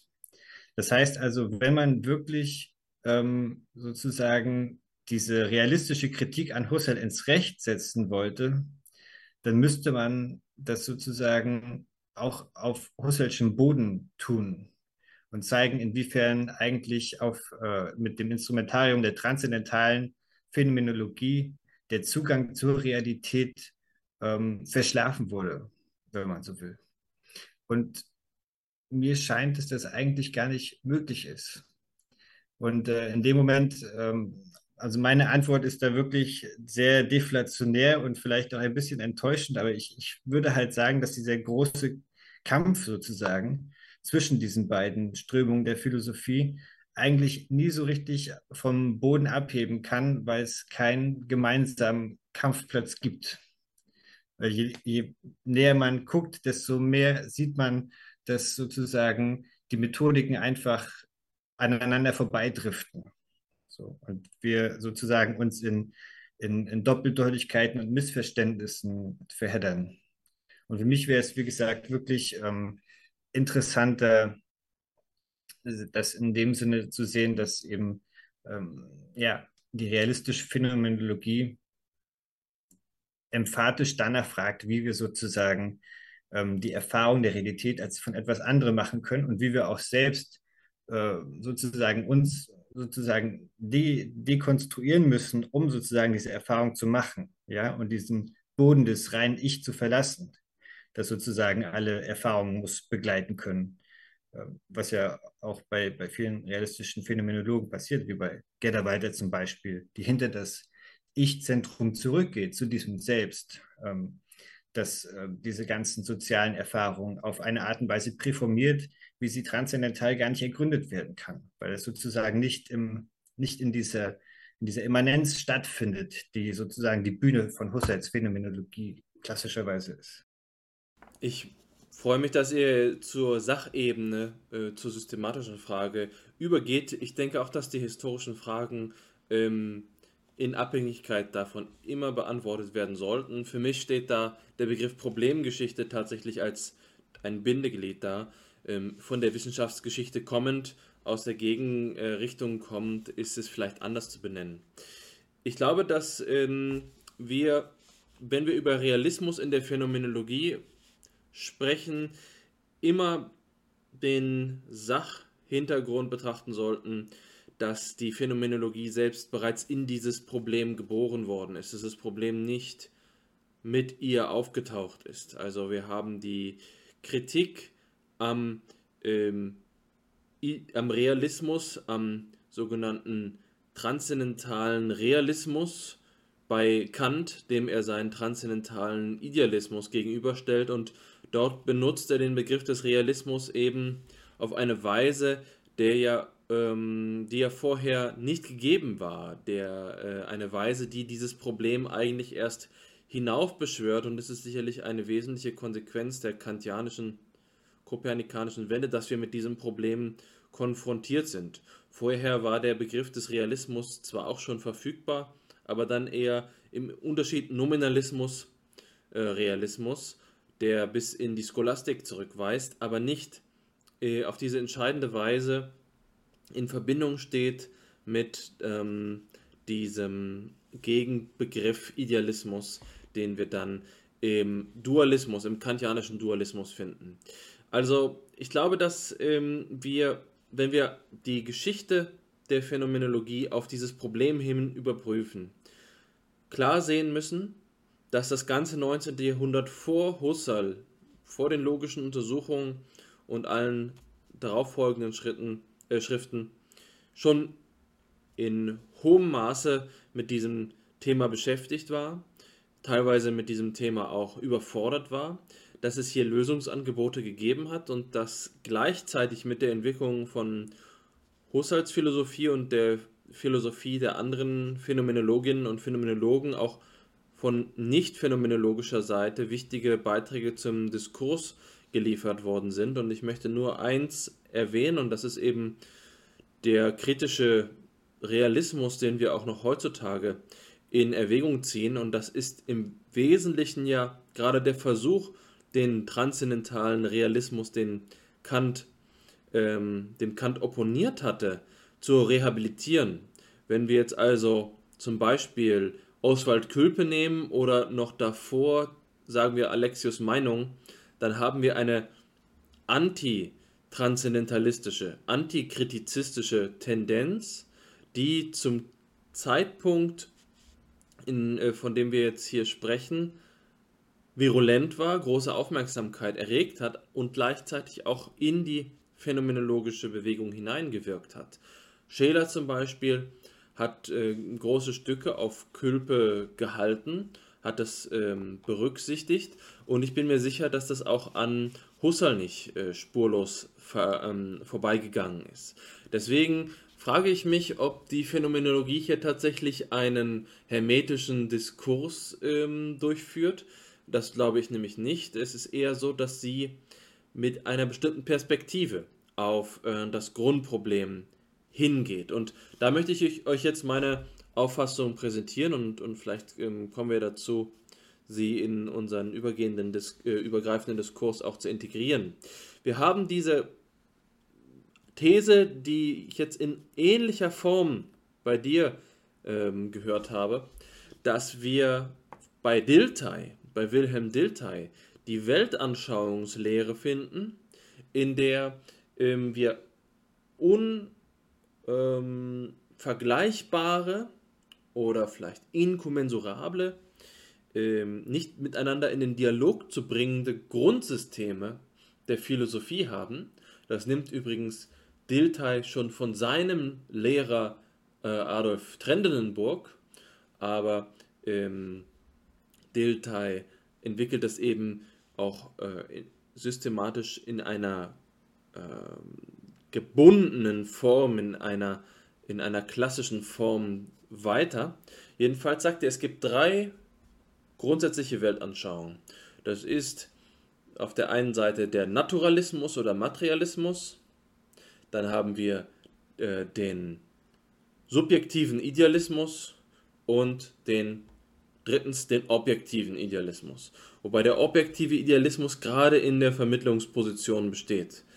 Aber die Auffassung von Dilthey, der ja nicht nur bei Trendelenburg gelernt hatte, sondern zum Beispiel auch bei Ranke, ist eben eine historistische.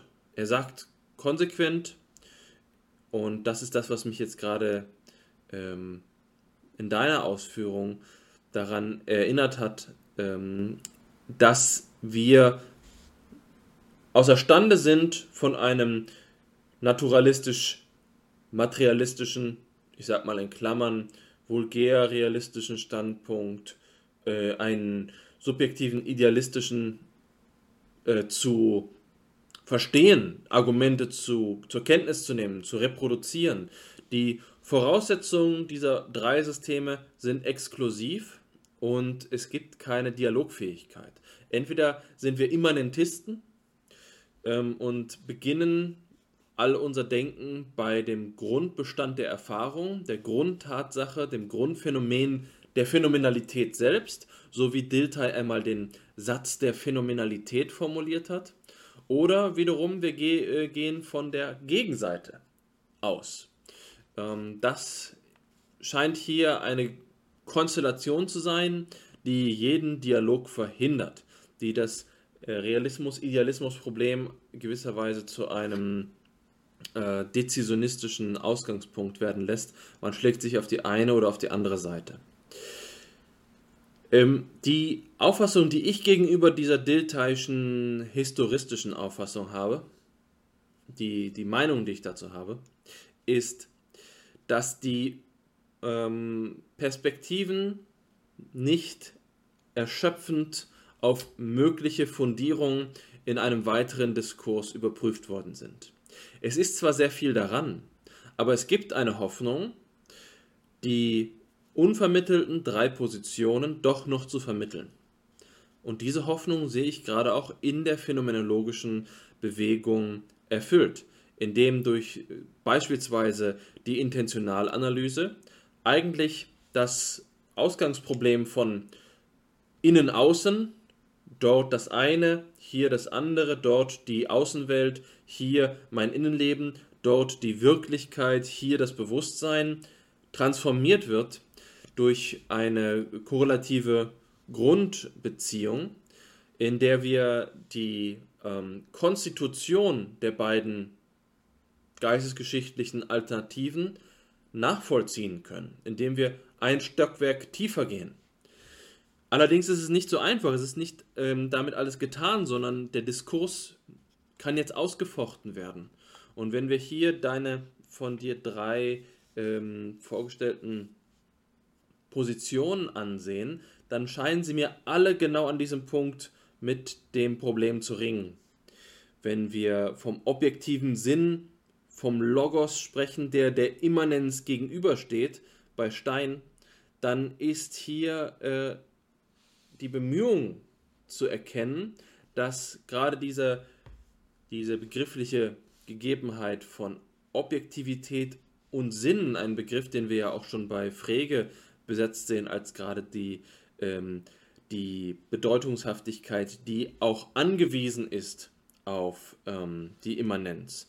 So wie du äh, es formuliert hast, der Gegenstand als solche ist mit dem äh, im Geist gegebenen Sinn korreliert. Es ist nicht der Gegenstand, der unabhängig von Erfahrung sinnhaft konstituiert ist, sondern es tritt eine geltungshafte, eine ähm, notwendige Erscheinungsweise des Gegenstandes als sinnhaft zu tragen. Es gehört zu seiner noematischen Grundstruktur, dass der Gegenstand, Gegenstand sinntragend sein muss. In solchen Gedanken finde ich die Bemühungen um eine Vermittlung. Und wenn ich dich richtig verstanden habe, dann ist es genau das, wo dich dieses systematische Denken auch hingebracht hat wenn du sagst, dass ähm, die beiden Lager äh, verhärtet sind, dann stellt sich aber jetzt nur um es abzuklären, doch noch diese äh, Gretchenfrage. Wenn du das so formulierst, denkst du, dass das ein Holzweg äh, der Geistesgeschichte ist, dass äh, die Idealismus-Realismus-Frage sich in diesen Weltanschauungen erschöpft? Oder ist die Art und Weise, wie du jetzt über die realistische Phänomenologie gesprochen hast, vielleicht nicht einfach nur eine Denkweise auf dem einen Lager dieser drei deltaischen Grundpositionen, ähm, sondern vielleicht sogar die Bemühungen aus dem, ähm, aus dem Hamsterrad des, äh, der Realismus-Idealismus-Kontroverse hinauszuspringen. Ja, also zunächst würde ich das ähm, bestätigen. Also da hast du mich, glaube ich, ähm, genau richtig verstanden. Also, dass diese, wenn man dem Wortlaut sozusagen, dem historischen Wortlaut folgt und, und dann sozusagen ähm, historistisch an diese Phänomenologie-Geschichte rangeht, dann ist man, glaube ich, wird man nur besser und besser die Sackgassen sozusagen identifizieren. Ähm, und gerade aber scheint mir doch ähm, diese, diese realistischen Überlegungen ähm, eine große Offenheit in sich zu bergen, die man eben sozusagen aufschlüsseln kann. Bei Stein ähm, ist eigentlich ein sehr gutes Beispiel. Ich hatte das auch kurz angedeutet. Also dieser objektive Sinn, der sozusagen ähm, dieses konstitutiv Unvollendete unserer Erfahrung ist, ähm, ist in diesem frühen Text, den ich da ähm, kurz vorgelesen habe, noch gar nicht unbedingt in irgendeiner Form ontologisch dingfest gemacht, sondern es ist eben etwas, was sozusagen nicht aufgeht in der Art und Weise, wie wir intentional zur Welt sind. Später ähm, wird Stein das dann theologisch ähm, und metaphysisch einholen, sozusagen als Logos, als platonische Idee, als göttlicher Geist und so weiter. Ähm, aber da sieht man schon, dass das eigentlich gar nicht unbedingt nötig ist und dass man also eine viel größere Offenheit im Fragen nach der Realität, und zwar als Fragen sozusagen aus der Erfahrungsimmanenz heraus ähm, betreiben kann. Und das ist auch, was mich sozusagen an den realistischen Phänomenologen ähm, tatsächlich am meisten interessiert. Also diese sozusagen das, was ähm, in der Korrelation von Bewusstsein und Welt sozusagen nicht aufgeht, ja, also sozusagen die Erfahrung der Welt insofern, als sie nicht äh, nur auf die Erfahrung bezogen ist. Insofern, als sie ähm, sich als etwas von mir Unabhängiges darstellt. Und also für mich ist wirklich der zentrale Punkt diese, diese Art des erfahrenen Fragens ähm, als auch überhistorische, ähm, sozusagen philosophische Methode ähm, aus diesen frühen Phänomenologen rauszuholen und mich dann nicht an den sozusagen auch ähm, Äquivokationen ähm, der historischen Begriffe zu verheddern zu sehr. Ähm, und genau, das ist wirklich meine, meine Hauptintention. Gestatte mir dazu doch noch eine kurze Nachfrage. Ich habe ja versucht, ähm, sozusagen unsere Zeitspanne noch etwas über den Anfang äh, des 20. Jahrhunderts hinaus bis zu Kant zu erweitern. Jetzt möchte ich nochmal in die Gegenwart weiterschreiten. Vielleicht bist du damit vertraut. Es hat vor einiger Zeit, vor ein paar Jahren, einen ähm, kleinen Schlagabtausch gegeben zwischen den eher husserlianisch geprägten äh, Phänomenologinnen und Phänomenologen, insbesondere Dan Zahavi und ähm, den sogenannten spekulativen Realisten, äh, die äh, wie Quentin Melasot oder Markus äh, Gabriel sich seit dem 21. Jahrhundert mit der Problematik, über die wir gerade sprechen, ähm, ab, äh, ähm, abringen. Die Frage, die ich da ganz kurz nur an dich habe, ist, denkst du, dass die realistische Phänomenologie eine Antwort bereithält, die ähm, hier sich sozusagen philosophisch zur Wehr setzen kann? Ähm, ist das Interesse an der realistischen Phänomenologie die Antworten, die vor 100 Jahren auf diese Frage gegeben wurden, von beispielsweise den drei Protagonistinnen, die du jetzt erwähnt hast, eine, die uns heutzutage auch in den gegenwärtigen Kontroversen als Phänomenologie gewisserweise wehrhaft machen kann? Oder bist du der Auffassung, dass die ähm, neuen Strömungen, die ja gerade an größter Popularität sich erfreuen, wie der spekulative Realismus hier bessere Antworten parat haben. Stehst du hier auf der Seite der Phänomenologie oder würdest du sagen, du bist ein neutraler ähm, Gutachter, der, äh, der sich das offen hält? Ähm, ich muss dazu sagen, dass ich also mit diesem spekulativen Realismus wirklich nur in den allergröbsten Grundzügen vertraut bin. Deshalb will ich da nicht zu sehr urteilen.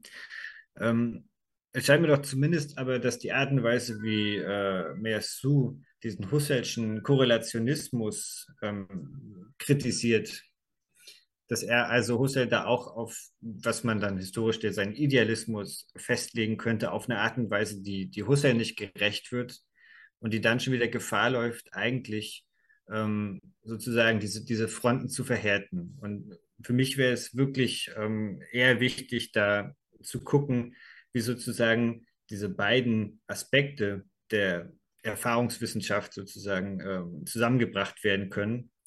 Ähm, und allein aus diesem Grund ähm, bin ich aber nicht so sehr interessiert an, an, an spekulativen Realismus und glaube, dass ähm, sozusagen die, die frühe Phänomenologie auch in diesem Sinne sozusagen als Feld, das äh, in einem historischen Kontext beide Positionen bedient und auch ähm, die über beide Positionen hinausdenken lässt, da vielleicht hilfreicher sein könnte.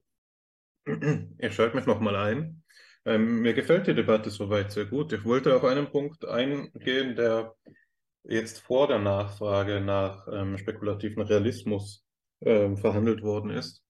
Da hast du, ähm, Daniel, von, auf die Frage geantwortet äh, von Alexander, wie es denn nun äh, stehe mit den Weltanschauungen, dass äh, die realistische Variante, die realistische Variante, die sicherlich auch äh, das Potenzial haben könnte, hier ähm, quer zu liegen zu der Dilthaischen Trichotomie, sich dadurch auszeichnet, was du erfahrendes Fragen genannt hast. Also dadurch, dass es hier einen Moment gibt, in der die Wirklichkeit selbst nicht, und zwar nicht als sie selbst in der Erfahrung ist, aber sich doch kundtut äh, durch eine Spur, ne? also sich in Spuren, die in der Erfahrung sind, schon andeutet und dadurch eben so etwas, so einen Prozess in Gang setzt, den man vielleicht als angezogen werden beschreiben könnte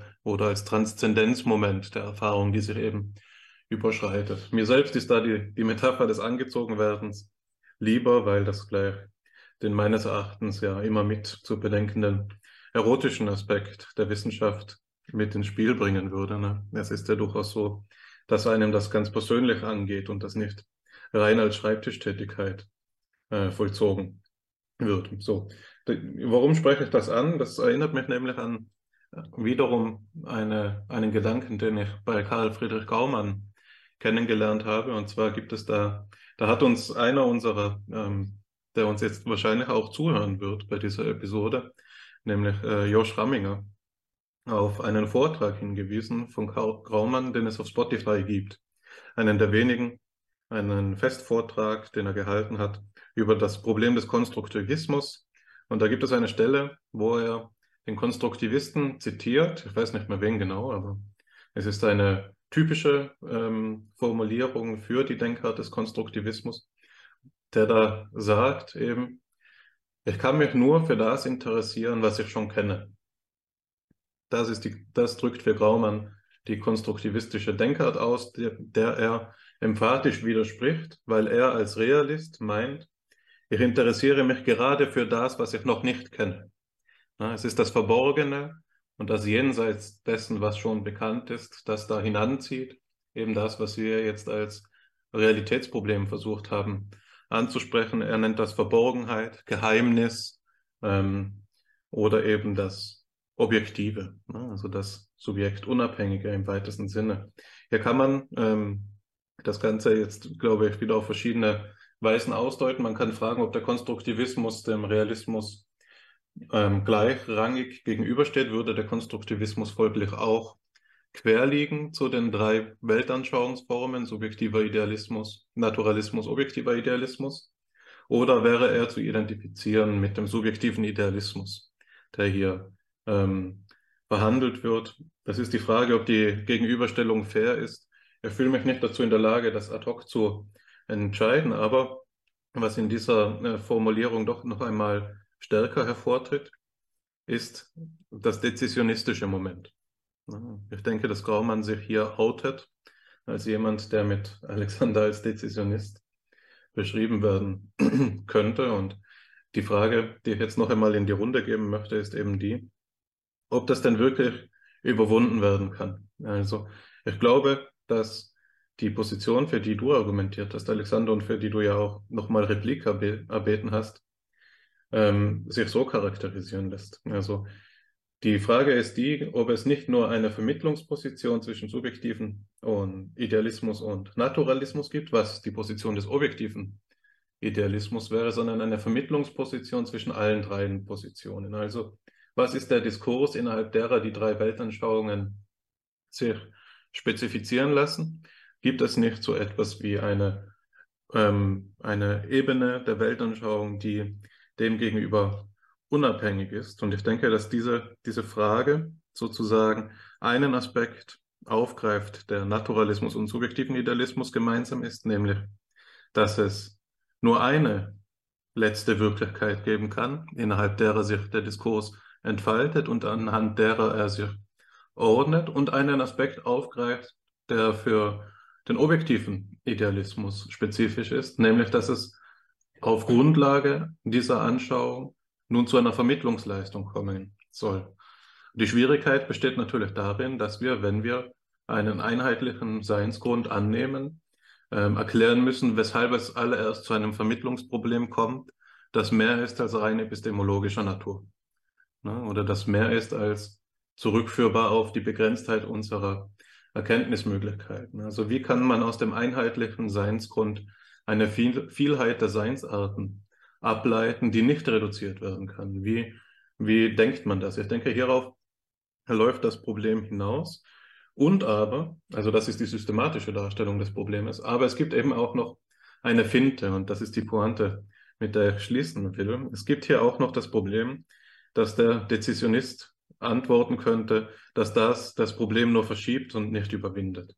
Jetzt kann man natürlich sagen, dass wir, wenn wir, und so frei bin ich einfach einmal, dir das in die Schuhe zu schieben, dass wir, wenn wir, ähm, wenn wir ähm, theoretischen Fortschritt erzielen können wollen, eigentlich von vornherein so denken müssen, dass die Trichotomie Diltheis unzureichend ist. Und wenn es so etwas geben soll wie eine neue Jahrhundertphilosophie, wie eine vierte ähm, Weltanschauung oder eine eigentlich letzte, die einzige wirkliche Weltanschauung, dann müssen wir von vornherein sagen, die Trichotomie ist unzureichend und wir suchen nach dem Nächsten nicht wahr? Oder dem zugrunde liegenden eben in diesem Fall. Und ist da nicht auch ein Entscheidungsmoment mit enthalten? Ist das nicht wiederum dasselbe? Das ist meine Frage an dich, Alexander. Ähm, ich habe auch noch eine Frage an dich, Daniel. Aber vielleicht stelle ich die erst noch zurück. Vielleicht spare ich mir die, die auf, bis wir, bis das Gespräch sich an dem Punkt entwickelt. Ja. Da sie jetzt an mich gestellt ist, werde ich sie auch äh, beantworten, Hannes. Ähm, Diskurslogisch sehe ich nicht, dass das notwendig ist und alternativlos ist, was du gerade skizziert hast. Es muss nicht die vierte, die letzte Position sein. Die Behauptung von Dilthey ist, dass die drei Positionen exklusiv sind. Die Behauptung kann man dann, der kann man dann widersprechen, wenn man sagt, es gibt eine vierte Position, ähm, die die anderen aufhebt. Es gibt diese drei Positionen eigentlich gar nicht. Ähm, oder man sagt, die Exklusivität ist nicht gegeben, es ist dialogfähig oder sie sind, ähm, haben teilweise Überschneidungen, die in ein solidarisches Verhältnis gestellt werden können. Und ich glaube, das ist hier die Alternative, von der ich erstmal etwas vorsichtiger sprechen wollte.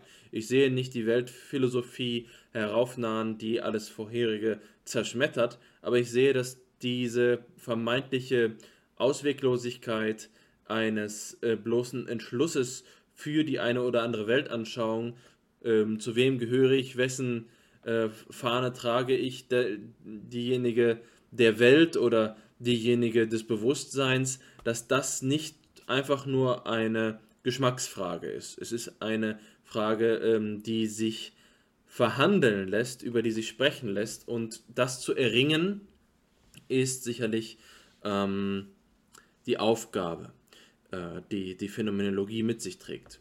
Ich werde den Umstand, dass ich jetzt das Rederecht gerade sozusagen erworben habe, ähm, nicht ausnutzen, meine Frage an Daniel zu formulieren, sondern gebe den Ball direkt an dich zurück in hoher Geschwindigkeit, damit du deine Frage an Daniel selbst stellen kannst. Ja, ich denke, Du sagst es nicht, es ist nicht falsch, was du sagst. Ich meine nur, dass vielleicht die Schwierigkeit darin liegt, dass man Dezisionismus ebenso wenig reduzieren darf auf ähm, die Anschauung, als würde es sich bloß um eine Entscheidung handeln, sondern der Dezisionismus könnte auch etwas nuancierter auftreten und sagen, es liegt immer auch eine Entscheidung darin und das äh, soll nicht den systematischen Problemgehalt auflösen. Aber vielleicht äh, klammern wir diesen Diskurs ein, das ist ja einer, den wir immer wieder gerne führen. Ich äh, gehe über zu meiner Frage an dich, äh, Daniel. Das ist vielleicht auch eine Frage, die dem fortgeschrittenen Status des Gesprächs entgegenkommt. Und zwar habe ich mich dabei, als wir jetzt über die ähm, verschiedenen Möglichkeiten der Geschichtsauffassung gesprochen haben und, und von, der, ähm, äh, von der historiografischen zur systematischen Betrachtung übergegangen sind, daran erinnert, was ich eingangs gesagt habe, nämlich dass doch auch so etwas wie eine Synthese erforderlich sein könnte, dass man das Ganze noch einmal in, zu, in eine Gesamtschau bringt, in einer, in einer Synopsis vereint. Und da wäre meine Frage, äh, und da, da ging mein Gedanke dann eben an das Projekt, an dem du ja im, im Allgemeineren arbeitest oder an das Projekt, an dem du auch beteiligt bist von der, vom Forschungszentrum an der Uni Paderborn. Das äh, befasst sich ja mit den ähm, frühen Phänomenologinnen. Ne? Also es hat einen spezifischen Fokus auf die äh, Frauen, die in der Frühgeschichte der Phänomenologie beteiligt waren, deren Stimmen vielleicht nicht in dem Maße, wie sie es verdient hätten, gehört worden sind und die aber doch auch eben einen systematischen Ertrag zu dem erbringen können, was wir unter dem verstehen müssen, was wir Phänomenologie nennen. Und jetzt wäre meine Frage quasi die, was denn eigentlich die, die Stoßrichtung dieses Projekts in deiner Betrachtung ist? Also was ist der Ertrag, den du dir davon äh, versprichst, dich mit den frühen Phänomenologinnen zu befassen und wie du auch ihren Stellenwert, vielleicht ganz konkret anhand der drei Beispiele, die wir jetzt kennengelernt haben, gerne auch anhand von Namen, die vielleicht noch nie jemand gehört hat, wie du deren Stellenwert jetzt im Verhältnis eben zu den ähm, Themenkreis einordnen würdest, den wir gerade verhandelt haben, der ja eigentlich um das Problem des Kanons auch gekreist ist. Nicht wahr? Die Frage war die, ist Husserls Werk die Bibel der Phänomenologie und ihre Geschichte ist die Auslegung dieses Werks? Oder müssen wir Husserl als einen Denker an einer Front begreifen, die sich eben ja, ähm, an verschiedenen Stellen vor und zurück verschoben hat. Nicht wahr? Ähm, das ist das Problem des Kanons der Phänomenologie. Und jetzt würde mich da einfach deine Anschauung interessieren, was die Frauen in der frühen Geschichte dazu beitragen können, das besser zu verstehen. Ja, vielen Dank. Ähm, damit auf diese Frage antwortet nach der Rolle, also dieser spezifisch weiblichen Position, dann ist im Hintergrund ja so ein bisschen immer die Gefahr, dass man da so eine Art Essentialisierung betreibt, so eine Art äh, weibliches Philosophieren oder in diesem Fall äh, weibliche Phänomenologie. Ähm, also das liegt mir nicht im Sinn, sondern was mich anzieht an diesen ähm, drei Autorinnen, unabhängig davon, dass sie sozusagen Frauen sind, ist eine so gewisse Radikalität ihres phänomenologischen Fragens, die aber eben ja ganz, ganz unterschiedlich ist, wie ich das ja auch versucht habe, in diesen drei ähm, Textbeispielen zu zeigen. Also bei Gerda Walter eben diese radikale Infragestellung sozusagen des Ich-Zentrums und die natürlich auch mit Alexander Fenders äh, Art der sozusagen psychologischen Selbstreflexion zu tun hat ähm, oder eben Hedwig Konrad Martius, die diesen rein Seinsmoment sozusagen versucht herauszustellen und auch wirklich also mit der Sprache ringt und sozusagen am laufenden Band neue Worte und, und, und, und Konstrukte erfindet, um diesem, um dieser sozusagen Seinsselbstständigkeit, die sie ja doch irgendwo als etwas Erfahrbares ähm, versteht, versucht Ausdruck zu geben. Ähm, also für mich sind das einfach sozusagen die, ähm, zum einen die, die, die spannendsten Fragen, die sozusagen diese historische, realistische Phänomenologie ähm, stellen kann. Und genau, dass, dass es eben sozusagen von Frauen gestellt wurde, möchte ich eigentlich nicht in irgendeiner Situation oder in irgendeiner Weise bewerten. Aber natürlich muss man dazu sagen, dass ähm, wo sozusagen diese frühe Phänomenologie sowieso marginalisiert wurde, ist bei diesen Frauen nochmal die zusätzliche Marginalisierung gibt, nämlich die Tatsache, dass sie sozusagen, dass ihnen eine akademische Karriere verwehrt wurde. Also dass äh, selbst Husserl teilweise da ähm, Dissertationen abgelehnt hat und dass sie nicht sozusagen habilitieren konnten und ähm, man also auch hier ähm, noch mehr, ähm, ja, noch einen zusätzlichen Grund zur Aufarbeitung ähm, einfach sehen könnte, wenn man möchte. Ähm, das wäre jetzt nicht mein Hauptgrund, aber das ist so als kleine historische Seitennotiz, ähm, wo wir sozusagen die, die äh, historische Fragestellung jetzt generell etwas in den Hintergrund getreten ist, vielleicht nochmal zu erwähnen. Ich will auch in diese systematische Linie wiederkommen, ähm, denn ich möchte noch etwas klarer herausschälen, was, wenn wir jetzt diese drei Positionen nehmen, die, das spezifische Angebot ist. Das, was haben uns diese drei Heldinnen sozusagen, Protagonistinnen zu sagen? Und mir äh, scheint im Vergleich, und ich glaube, das habe ich vorhin auch schon in deinen Kommentaren herausgehört, etwas aufge, äh, aufzufallen. Du hast jetzt gerade gesagt, das mit der Sprache ringen. Aber ein Thema, das wir jetzt eben auch bei männlichen Protagonisten finden, sagen wir mal zum Beispiel Merleau-Ponty, ist ja die Präreflexivität, die Bemühung darum, hinter das Sagbare zu treten, das, Sagbar, das Nicht-Sagbare zur Sprache zu bringen. Ähm, ich denke, dass das Grundthema sicherlich eines ist, das auch Husserl vollkommen in Klarheit formuliert hat. Zum Beispiel sagt er in den kartesianischen Meditationen, es geht darum, das wundersame äh, Verhältnis aufzuklären, dass in der Immanenz die Transzendenz zum Vorschein kommt, dass sie sich dort zeigt. Die Frage ist jetzt aber eben, auf welche Weise und was hat das zu bedeuten? Wie kann das, was wir dort dann aufzeigen, dann eben gerade nicht mehr immanent sein? Und auch das ist schon von Kant oder zumindest in dem Postkantianismus gesehen worden. Es ist die Frage des Hereinragens, ist, das ist die Formulierung, sozusagen ähm, den Punkt zu erreichen, an dem wir nicht mehr von so einem bloßen indirekten Vermittlungsverhältnis ausgehen müssen, das, äh, was du gerade ja auch ähm, Korrelationismus äh, genannt hast, jetzt verhaspele ich mich bei dem Wort Korrelationismus. Ähm, und die Frage ist hier jetzt, gibt es tatsächlich in einem dieser drei Fälle, die du äh, erwähnt hast, äh, bei dem Verhältnis von objektivem Sinn und Anschauungssinn, bei demjenigen, was ich jetzt mal als Psychologe Massenseele äh, nennen möchte, also das Zusammengehörigkeitsgefühl, das die bloße Pluralisierung übersteigt und drittens bei Konrad Martius die Idee, dass das Selbersein des Seins eine Form des unmittelbaren Reflexionsverhältnisses ist. Also, meine erste Frage ist, würdest du sagen, dass die Ebene, auf der die Realismus-Idealismus-Kontroverse phänomenologisch untermauert werden kann, diejenige ist, die gerade die das Auffinden der Transzendenz in der Immanenz, zum Beispiel in der Präreflexivität betrifft? Falls ja, siehst du hier bei den drei Autorinnen noch spezifischere Antworten? Ähm, und die zweite Frage, die sich mir jetzt hier äh, vor diesem Hintergrund mh, aufdrängt, ist eine, die mh, uns wieder an Husserl zurückführt.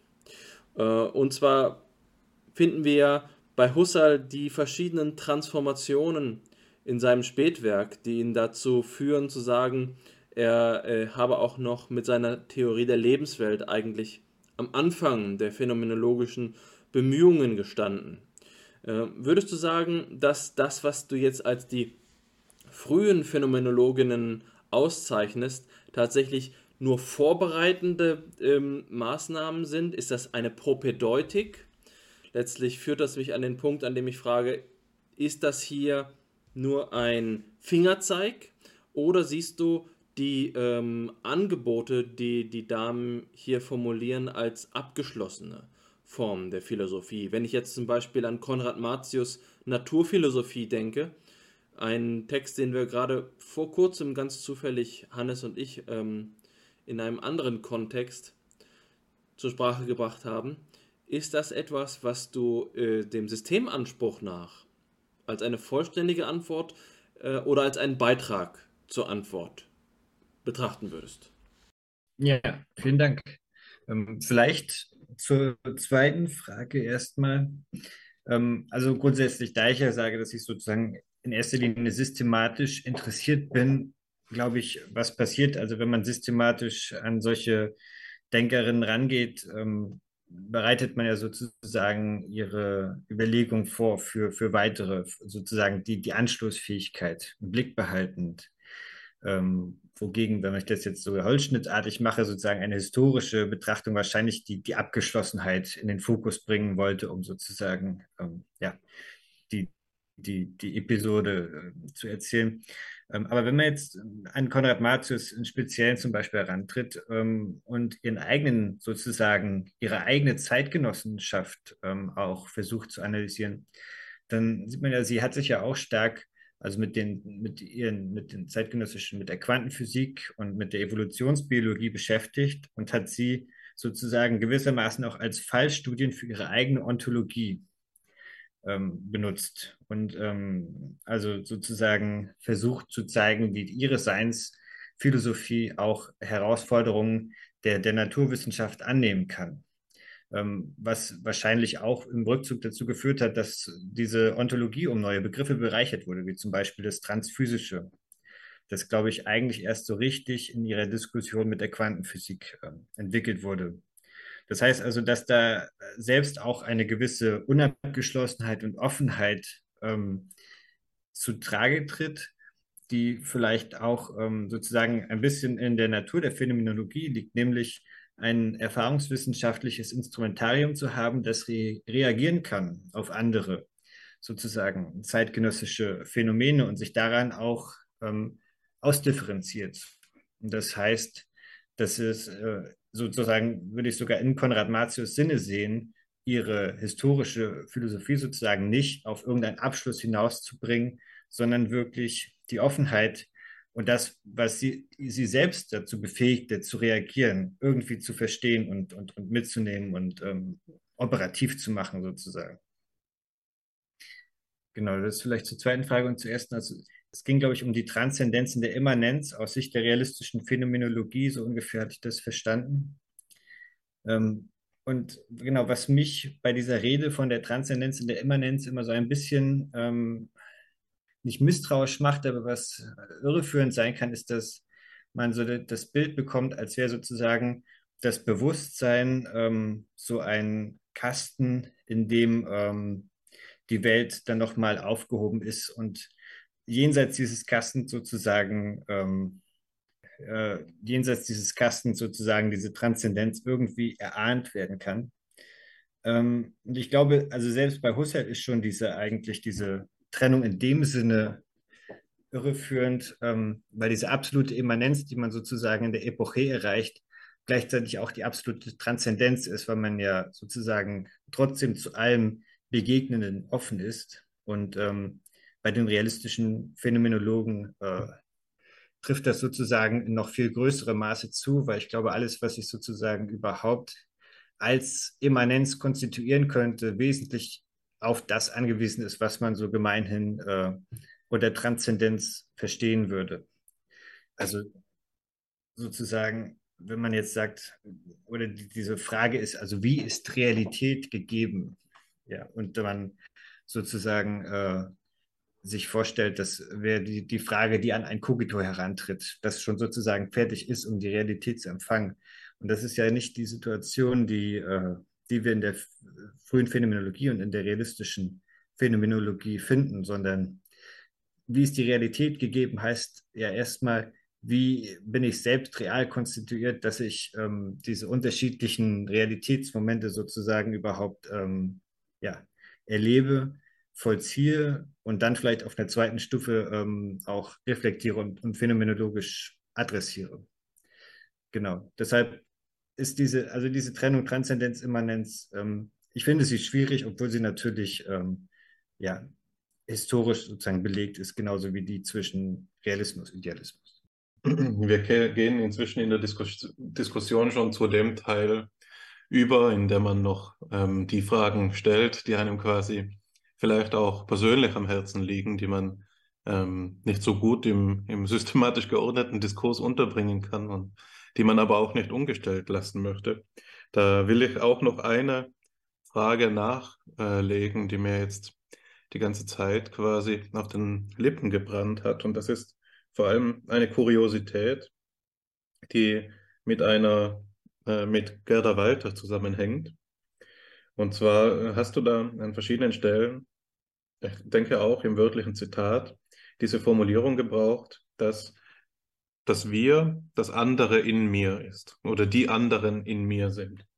Und mit diesem Versprecher, den ich gerne als freudschen Versprecher ähm, ausweisen möchte, gebe ich schon preis, in welche Richtung meine Frage geht. Und zwar ähm, betrifft die das betrifft die, die Frage danach, ob die, die anderen in mir, das, die Kollektivität in mir, auch eine Andersartigkeit in mir konstituieren. Also ist das eine Formulierung, die man mit Walter vielleicht analog zu dem denken kann, was uns Paul, äh, Paul Ricoeur anbietet mit seiner Analyse des Gewissens, wo es ja zu so einer, einem Chiasmus kommt, wo man eben nicht mehr Ipseität und Alterität mit ähm, eigen- und fremdpsychischen korrelieren lässt, sondern aufweist, dass es Alterität im Eigenpsychischen gibt und auch Ipseität im Fremdpsychischen geben kann. Ja. Also ist das so etwas, dass man hier vielleicht auch eben alteritätsphilosophisch anschlussfähig machen kann? Weißt du dazu irgendetwas oder wird das eher in eine andere, in einer anderen Richtung verhandelt? Ja, vielen Dank. Ähm, ich glaube, dass man diese Frage ähm, sehr gut verfolgen könnte, wenn man sich noch besser auskennen würde mit, mit Walters ähm, weiterem Lauf. Also sie hat ja dann noch die ähm, Phänomenologie und Mystik geschrieben und später zu Parapsychologie. Also sozusagen ein großes Interesse gehabt an der Offenheit für die Empfänglichkeit von Alterität äh, in, in ganz unterschiedlicher Hinsicht. Ähm, und also das ist sozusagen, glaube ich, schon angelegt ähm, in dieser Psychologie, die sie eben in ihrer Dissertation entwirft. Und ähm, genau, also diese, vielleicht diese Idee, dass sozusagen das Selbst ähm, eine sehr dynamische Rolle dabei spielen kann, wie man ähm, auch seine, seine aktuelle ähm, Erfahrung ähm, oder wodurch diese aktuelle Erfahrung präformiert ist. Ähm, also im Hintergrund steht ja so ein bisschen so ein Begriff des Unbewussten, eben nicht psychoanalytisch, sondern psychologisch und, und phänomenologisch. Ähm, ja, aber trotzdem sozusagen, ähm, ich glaube, auch mit Walter könnte man sozusagen denken, dass eben die anderen in mir ähm, mich, mich selbst überraschen lassen, äh, in diesem Sinne. Ähm, aber genau, ich kann die Frage leider nur so ein bisschen ähm, andereshaft beantworten und, und verweise eigentlich auf weiter sozusagen weitere Entwicklung, in der, glaube ich, genau dieses Problem, das du da oder diese äh, Idee, die du da identifiziert hast, doch zum, ähm, zum Antriebsmotor auch wird. Ich bin so frei, mich wieder zu Wort zu melden. Ich freue mich, ähm, dass du die Problemlage in den Mittelpunkt stellst. Du hast von einer Offenheit gesprochen, die hier der frühen Phänomenologie zukommt und ich deute das so, Vielleicht kannst du das gleich bestätigen, ob ich da mit meiner Interpretation deiner Worte äh, recht gehe oder nicht. Ähm, dass du sagen möchtest, hier wird die Öffnung als eine ähm, Suche nach neuen Möglichkeiten, den Grundbestand der Wirklichkeit zu begreifen, äh, artikuliert. Das heißt, wir finden ja heutzutage so Begriffe wie Post-Neukantianismus. Das ist ähm, die Suche danach, die Paradigmen, die philosophischen Paradigmen, in denen wir die äh, kantianische Philosophie und damit das Realismus-Idealismus-Problem zu denken gewohnt sind, zu überwinden. Kurzum, ist deine Art und Weise über diese Philosophinnen nachzudenken eine, die nach Inspiration sucht, um der Sachfrage nach der Wirklichkeit ähm, einen neuen Zugang zu ergänzen, ähm, um diesen Zugang, den es vielleicht schon gegeben hat, der aber untergekommen ist, stärker hervorzuheben, sodass in diesen Bahnen weiter gedacht werden kann. Ist das die Rolle, die du diesen drei äh, exemplarischen oder vielleicht auch nur äh, ausgewählten unter ihnen zusprechen würdest? Oder habe ich dich da falsch verstanden? Also das ist schon auf jeden Fall richtig. Ähm, ja, dass ähm, genau es mir auch irgendwann darum geht, sozusagen von der unmittelbaren ähm, Beschäftigung, also mit den Phänomenologien selbst zu weiterzukommen zu etwas, was sozusagen ähm, nicht mehr aus dieser historischen Konstellation heraus gefragt wird. Ähm, andererseits ähm, bin ich mir aber auch stark bewusst, dass also die Fragen, die ich vielleicht als meine eigenen unabhängigen äh, im Hinterkopf entwickle, doch sehr stark ähm, beeinflusst oder, oder geprägt sind von, von ihren Fragen. Und insofern würde ich mich zumindest schwer tun, also ein sozusagen ganz unabhängiges äh, Problem ähm, entwerfen zu wollen, was ich sozusagen ablöse von dieser realistischen Phänomenologie, sondern ähm, im Gegenteil könnte man sagen, also das, was ich sozusagen als unabhängiges Realitätsproblem versuche zu adressieren, ist eigentlich schon bei Ihnen in mehr oder weniger expliziter Form ähm, gegeben. Aber es gibt sozusagen viele historische Kontingenzen, die, ähm, ja, die ausgeklammert werden können oder die sozusagen durch ähm, eine systematische Betrachtung anders ähm, gefasst werden können. Also was jetzt noch nicht so sehr genannt wurde oder in Bezug auf Edith Stein vielleicht schon, ähm, ist ja diese, diese theologischen Hintergrundannahmen, die äh, bei vielen Phänomenologen, bei vielen frühen Phänomenologen ähm, eine große Rolle spielen. Ähm, also es gibt ja dieses Buch von Gianni Co über die, ähm, diesen theologischen Drift in der französischen Phänomenologie, aber es wurde auch schon gezeigt, dass genau das auch in der frühen deutschen Phänomenologie eine Rolle spielt. Ja, dass diese Offenheit und die Alterität ähm, schnell umschlagen kann, sozusagen in eine ähm, ja, theologische sozusagen ähm, Offenheit Betrachtung, ähm, was man ja auch bei anderen Phänomenologen findet. Und solche durchaus auch historisch bedingten, wie ich denken würde, ähm, Positionen und, und ähm, Diskurseffekte, glaube ich, ähm, ja, da kann man schon so frei sein und sich fragen, was wäre diese Phänomenologie ohne sozusagen diese, diese theologische Verbringung. Die Argumentation überzeugt mich ähm, durchaus.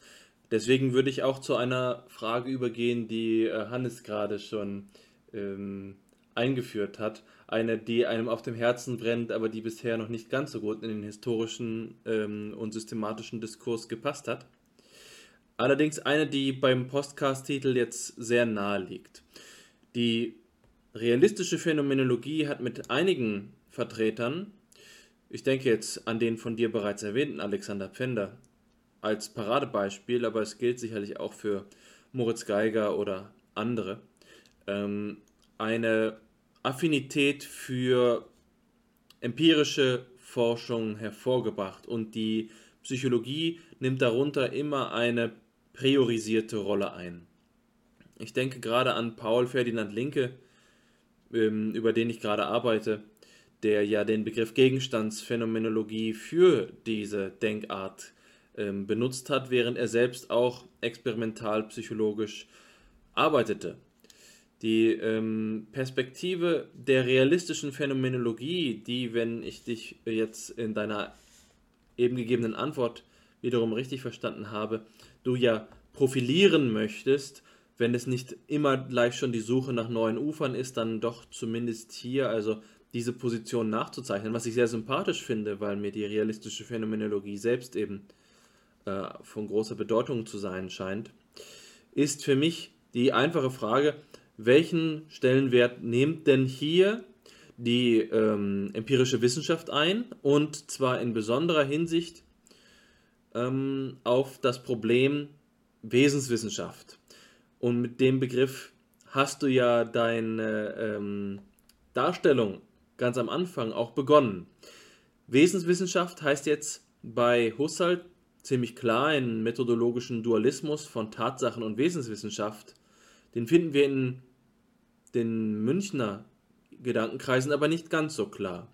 Bei Scheler in der Lehre von den drei Tatsachen zeigt sich eher, dass die Wesenheiten sich in den Tatsachen kundtun, was für Husserl eben ein Affront darstellt, ähm, auch wenn er natürlich hier nicht ein naiver Platonist wäre. Also es ist keine Trivialität, ich kann hier nur Andeutungen machen. Die Frage ist also, wenn die Realismusfrage verhandelt werden soll und die realistische Phänomenologie keinen so starken methodologischen Dualismus vertritt, wie es für die transzendentale Phänomenologie gilt, wie wirkt dann zum Beispiel meine Disziplin, die Psychologie, mit in diese Problematik hinein? Ist nach deiner Recherche äh, bei den ähm, Protagonistinnen, von denen wir jetzt gesprochen haben, zu erkennen, dass die empirische Wissenschaft, so wie es vielleicht auch in der philosophischen Anthropologie ist, hier eine philosophische Schlüsselrolle hat, statt nur ausführendes Organ ähm, einer Grundlagenwissenschaft zu sein, wie es bei Husserl gilt. Ja, vielen Dank. Ähm, also ich bin mir nicht sicher, ob sozusagen die, die ähm, Alternative die sein muss, sozusagen zwischen transzendentaler Phänomenologie und, und empirischer Wissenschaft oder ob nicht sozusagen die realistische Phänomenologie dann nochmal ein, eher teilweise fast schon ein, eine dritte Option bietet sozusagen, ähm, weil die Wesen, um die es in der realistischen Phänomenologie geht, ja auch nicht unbedingt. Die sind, die man jetzt ähm, aus einer empirischen Wissenschaft ableiten würde, ähm, sondern die eher teilweise, wie bei Jean ähm, an den Realismus im, im scholastischen Sinne denken lassen, also an den äh, Realismus von, von Wesen und Wesenheiten, ähm, so wie ja auch dieser objektive Sinn bei Edith Stein äh, teilweise ihre Wurzeln hat in diesem ähm, sozusagen neoscholastischen äh, Überlegungen. Ähm, und ich sehe also eher fast noch, was jetzt die Psychologie angeht, wie gesagt, im Fall von Gerda Walter, Affinitäten zu ähm, so etwas wie der Psychoanalyse, ähm, also eher eine wenn man so will, hermeneutischen äh, Psychologie, als jetzt zu einer empirischen Psychologie, wie sie dann zeitgenössischerweise wäre bei, weiß ich nicht, bei Wund oder ähm, bei solchen Vertretern. Ähm, genau, also sozusagen eine empirische Wissenschaft im, im, strengen Sinne, glaube ich, ist auch die, die, die Wesenswissenschaft ähm, der, der meisten frühen Phänomenologen nicht oder zumindest nicht der die ich hier heute ähm, zur Diskussion mitgebracht habe. Ich weiß nicht, wie es um euch steht, aber für mein Empfinden ist die Diskussion an diesem Punkt, von dem ich vorhin gesprochen habe, sie, wenn wir vorhin einen Teppich gewoben haben, dann sind wir jetzt an den Franzen. Jetzt ähm, handeln wir sozusagen noch die, die Einzelthemen ab, die dann sicherlich auch vor allen Dingen als Desiderata der Forschung ähm, fortgeführt werden müssten, die ja nicht mehr als eigenständige Abhandlungen dargestellt werden können oder für die auch schlicht und ergreifend unsere eigene Forschung noch nicht weit äh, genug fortgeschritten ist. Für mich darf ich das zumindest so feststellen. Ihr müsst dafür selbst sprechen. ähm, aber das ist nur ein Zeichen dafür, dass FIPSI eben ein Format ist, in dem ähm, das lebendig ist, in dem nicht äh, fertig entwickelte Projekte dargestellt werden und quasi vorlesungsartig durchexerziert, sondern das eben auch Raum geben soll, umzuatmen. Es gibt diesen schönen Spruch aus der Psychoanalyse, den man vielleicht anpassen darf für diesen Zweck. L'esprit doit espire, also der Geist muss atmen. Ähm, ich glaube, der kommt von Winnicott ursprünglich. Ähm, und so sehe ich Fipsi hier. Also es ist ein lebendiges Gespräch und diese lebendigen Gespräche zeichnen sich eben immer auch dadurch aus, dass sie äh, nicht bis zuletzt systematisch durchgehalten werden können und dass sie, wie so häufig, mit einem Mehr an Problemen enden, als sie begonnen haben. Wir haben ja begonnen. Vielleicht nehme ich diese Formulierung, die ich mir gerade selbst aufgebe, um noch einmal kurz das ähm, Gespräch Revue passieren zu lassen. Wir haben ja begonnen mit der Frage danach, wie wir Phänomenologie überhaupt verstehen können. Also was ist das, was wir da betreiben und was ist diese Denkströmung, derer wir uns selbst zuordnen? Und eine mh, hm, landläufige Art und Weise, das Ganze aufzuschlüsseln, ist ja zu sagen, die Phänomenologie spaltet sich in die realistische und die idealistische oder die realistische und die transzendentale Phänomenologie. Und gerade das war unser Ansatzpunkt, in dem wir eben gesagt haben oder in dem du uns davon berichtet hast, für die Gründe und für die Daten, die dafür sprechen, dass wir das Ganze eben nicht so aufschlüsseln, sondern dass wir sagen und zur Kenntnis nehmen, dass es viele verschiedene lokal organisierte Zirkel und Subgruppen gab, die da dennoch gemeinsam an einem Projekt gearbeitet haben, das man Phänomenologie nennen kann, retrospektiv, die also durch eine gemeinsame Geisteshaltung, durch ein gemeinsames Forschungsinteresse, durch ein gemeinsames methodologisches Vorgehen und so weiter und so fort charakterisiert werden können, die aber dennoch in ihrer Unterschiedlichkeit und Eigenständigkeit zur Kenntnis genommen werden müssen. Wir sind dann in der Diskussion äh, zunächst einmal grundsätzlich geworden und haben uns die Frage gestellt danach, wie wir als historisch orientierte Philosophen überhaupt vorgehen, was uns hier interessiert. Die Stichwörter, die uns hieran erinnern können, sind vielleicht die des Präsentismus und des, der Historiographie mit der Position, die Alexander dann ins Spiel gebracht hat, der Problemgeschichte als einer möglicherweise synthetischen Position, die das historische Interesse weder zur Rechtfertigung der Gegenwart noch als Selbstzweck auffasst, sondern eben strukturiert und an den Problemen ähm, orientiert, was ja nur eine andere Formulierung dafür ist, was wir als Phänomenologen gern zurück zu den Sachen eben nennen. Also ein Interesse an der Geschichte als Sachinteresse.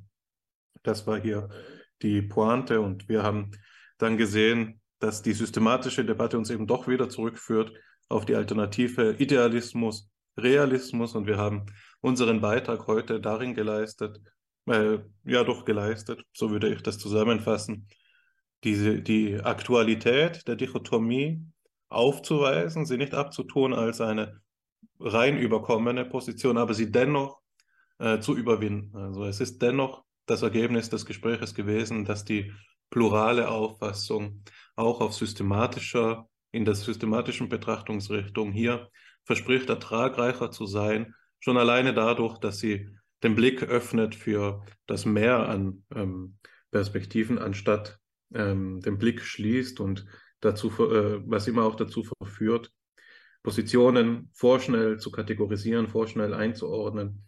Schon allein da dem Umstand geschuldet, dass wir eben Jungwissenschaftler sind, ist der Pluralismus insofern auch sicher heuristisch schlau. Wir behalten hier ein offenes Herz für alles, was da eben noch ähm, ungesagt ist in unserem Horizont. Das ist jetzt auch die Formulierung, mit der wir dann ähm, am Ende angekommen sind, wo wir uns wieder die Frage gestellt haben danach, was ist es denn nun mit dieser wirklichen Wirklichkeit, die da eben den, den Themenkreis auch absteckt, der drei Denkerinnen, die du uns heute mitgebracht hast, Edith Stein, Gerda Walter und Hedwig Konrad Martius. Was ist das, was Sie hier fasziniert? Was ist das Wirklichkeitsmoment, das jenseits ähm, des Neumatischen liegt? Was ist das, was uns da fasziniert und anzieht? Und eine äh, Weise, anhand derer wir das behandelt haben, war eben die Frage nach der Weltanschauung. Und ich denke, dass hier die, die Bestrebung die war, dass wir ähm, den Weltanschauungsgedanken ähm, davor retten müssen, in einem bloßen Dezisionismus zu degenerieren, aber ihn eben auch nicht einfach abtun dürfen, so als würden wir unbeteiligt auf die Geschichte schauen, sondern wir müssen eben sehen, dass diese Sympathien und Antipathien und die, die wir empfinden, wenn wir die verschiedenen Autoren und Autorinnen zur Kenntnis nehmen, Bedeutung haben für das, was Philosophie im letzten dann auch ausmacht, aber eben die Philosophie nicht ganz antreiben dürfen, sondern dass es auch nicht geht ohne Erwägung, Nüchternheit und Schreibtischtat, wenn man so möchte. So viel von meiner Seite zur Zusammenfassung der heutigen Diskussion. Wir sind jetzt eben zum Schluss dann noch auf Einzelprobleme eingegangen, die für so ein Zusammenfassungsformat ähm, dem Wesen nach sperren. Das könnte man nur wiedergeben, indem man sie aufzählt. Und ich denke nicht, dass das sinnvoll ist. Dafür ist die Aufnahme da, es ist nicht verloren. Jetzt bleibt von meiner Seite aus nur noch ähm, Dank zu sagen. Zuallererst natürlich an dich, ähm, Daniel. Danke, dass du dir die Zeit genommen hast, heute hier deine Arbeit, deine Ideen vorzustellen, aber auch im Allgemeinen mit uns äh, in Diskurs zu treten. Das hat mich wirklich sehr gefreut. Ich habe viel gelernt und gehe mit einem guten Gefühl aus dem Gespräch heraus. Ich freue mich auch, und das äh, darf ich sicherlich schon einmal vorwegstellen, Falls es äh, jemals wieder zu, dazu kommen sollte, würde ich mich sehr freuen. Du bist auf jeden Fall eingeladen, äh, wiederzukommen. Ganz nach Gusto, ganz nach Muße und Möglichkeit. Ich bedanke mich aber auch bei dir, Alexander. Ohne äh, Zweierteam wäre Fipsi nicht Fipsi, da würde das Ganze nicht stattfinden. Insofern einen Dank an dich und natürlich auch an unsere Zuhörer und Zuhörerinnen, ähm, ohne die wir das Ganze ebenso wenig machen würden. Und heute war ja auch ein Fall dafür, wo wir gesehen haben, dass die Inputs, die wir bekommen, ähm, eben doch zur Sprache kommen, am Beispiel von Joschs ähm, Verweis auf Graumanns Vortrag. Genau. So viel von meiner Seite. Und wenn ihr jetzt noch ein Wort zum Abschluss oder eine Take-Home-Message habt äh, für die Zuhörer, dann ist jetzt die Gelegenheit. Ich werde unserem Ehrengast das Abschlusswort lassen. Ähm, ich kann mir mich deinen Ausführungen anschließen, möchte nur eine Sache ergänzen. Es hat mich nicht nur gefreut, hier mit einem Phänomenologen zu sprechen und gerade dann in einer Perspektive, nämlich der historischen, die mir selbst sehr zusagt, sondern gerade eben mit jemandem, der sich als realistischen Phänomenologen versteht, was eine äh, vielleicht in der phänomenologischen Bewegung im Ganzen betrachtet heutzutage eher unterrepräsentierte Denkart ist, die ich selbst sehr zu schätzen weiß. Insofern meinen Dank ähm, auch nochmal unterstrichen von einer großen Sympathie gegenüber den Gedanken, die du hier vorgestellt hast. Äh, ich bin froh, dass wir hier einen Gesprächspartner gewonnen haben und freue mich darüber, ähm, in Zukunft beobachten zu können, wie sich deine Forschungstätigkeit weiterentwickelt. Ähm, in diesem Sinne lasse ich dir den Platz noch für ein Abschlusswort, für einen äh, letzten Gedanken und bedanke mich bei allen Beteiligten. Ja, also auch von meiner Seite ganz vielen Dank für die Einladung. Also es ist wirklich ein sehr schönes Format, was ihr habt. Also ich glaube, ein besseres Gesprächsformat, um sozusagen offen philosophieren zu können, ähm, kann man sich da gar nicht ähm, vorstellen. Für mich war es auch eine wundervolle Gelegenheit ähm, zu sehen, die Resonanz, auf die diese frühen Phänomenologen auch bei euch gestoßen sind und die ähm, interessanten Überlegungen und ähm, Anregungen, die ihr mir gegeben habt, ähm, die aber auch zeigen, wie lebendig sozusagen diese Themen eigentlich sind, um die es geht, wenn man sie sozusagen ähm, ja, wieder zur Disposition stellt. Ähm, und das möchte ich weiterhin tun und würde mich natürlich auch sehr freuen, ähm, wenn ich dazu euch bei euch irgendwann nochmal was vortragen kann. Also ganz vielen Dank. Dann ist es besiegelt. In diesem Sinne, bis zum nächsten Mal, meine Damen und Herren.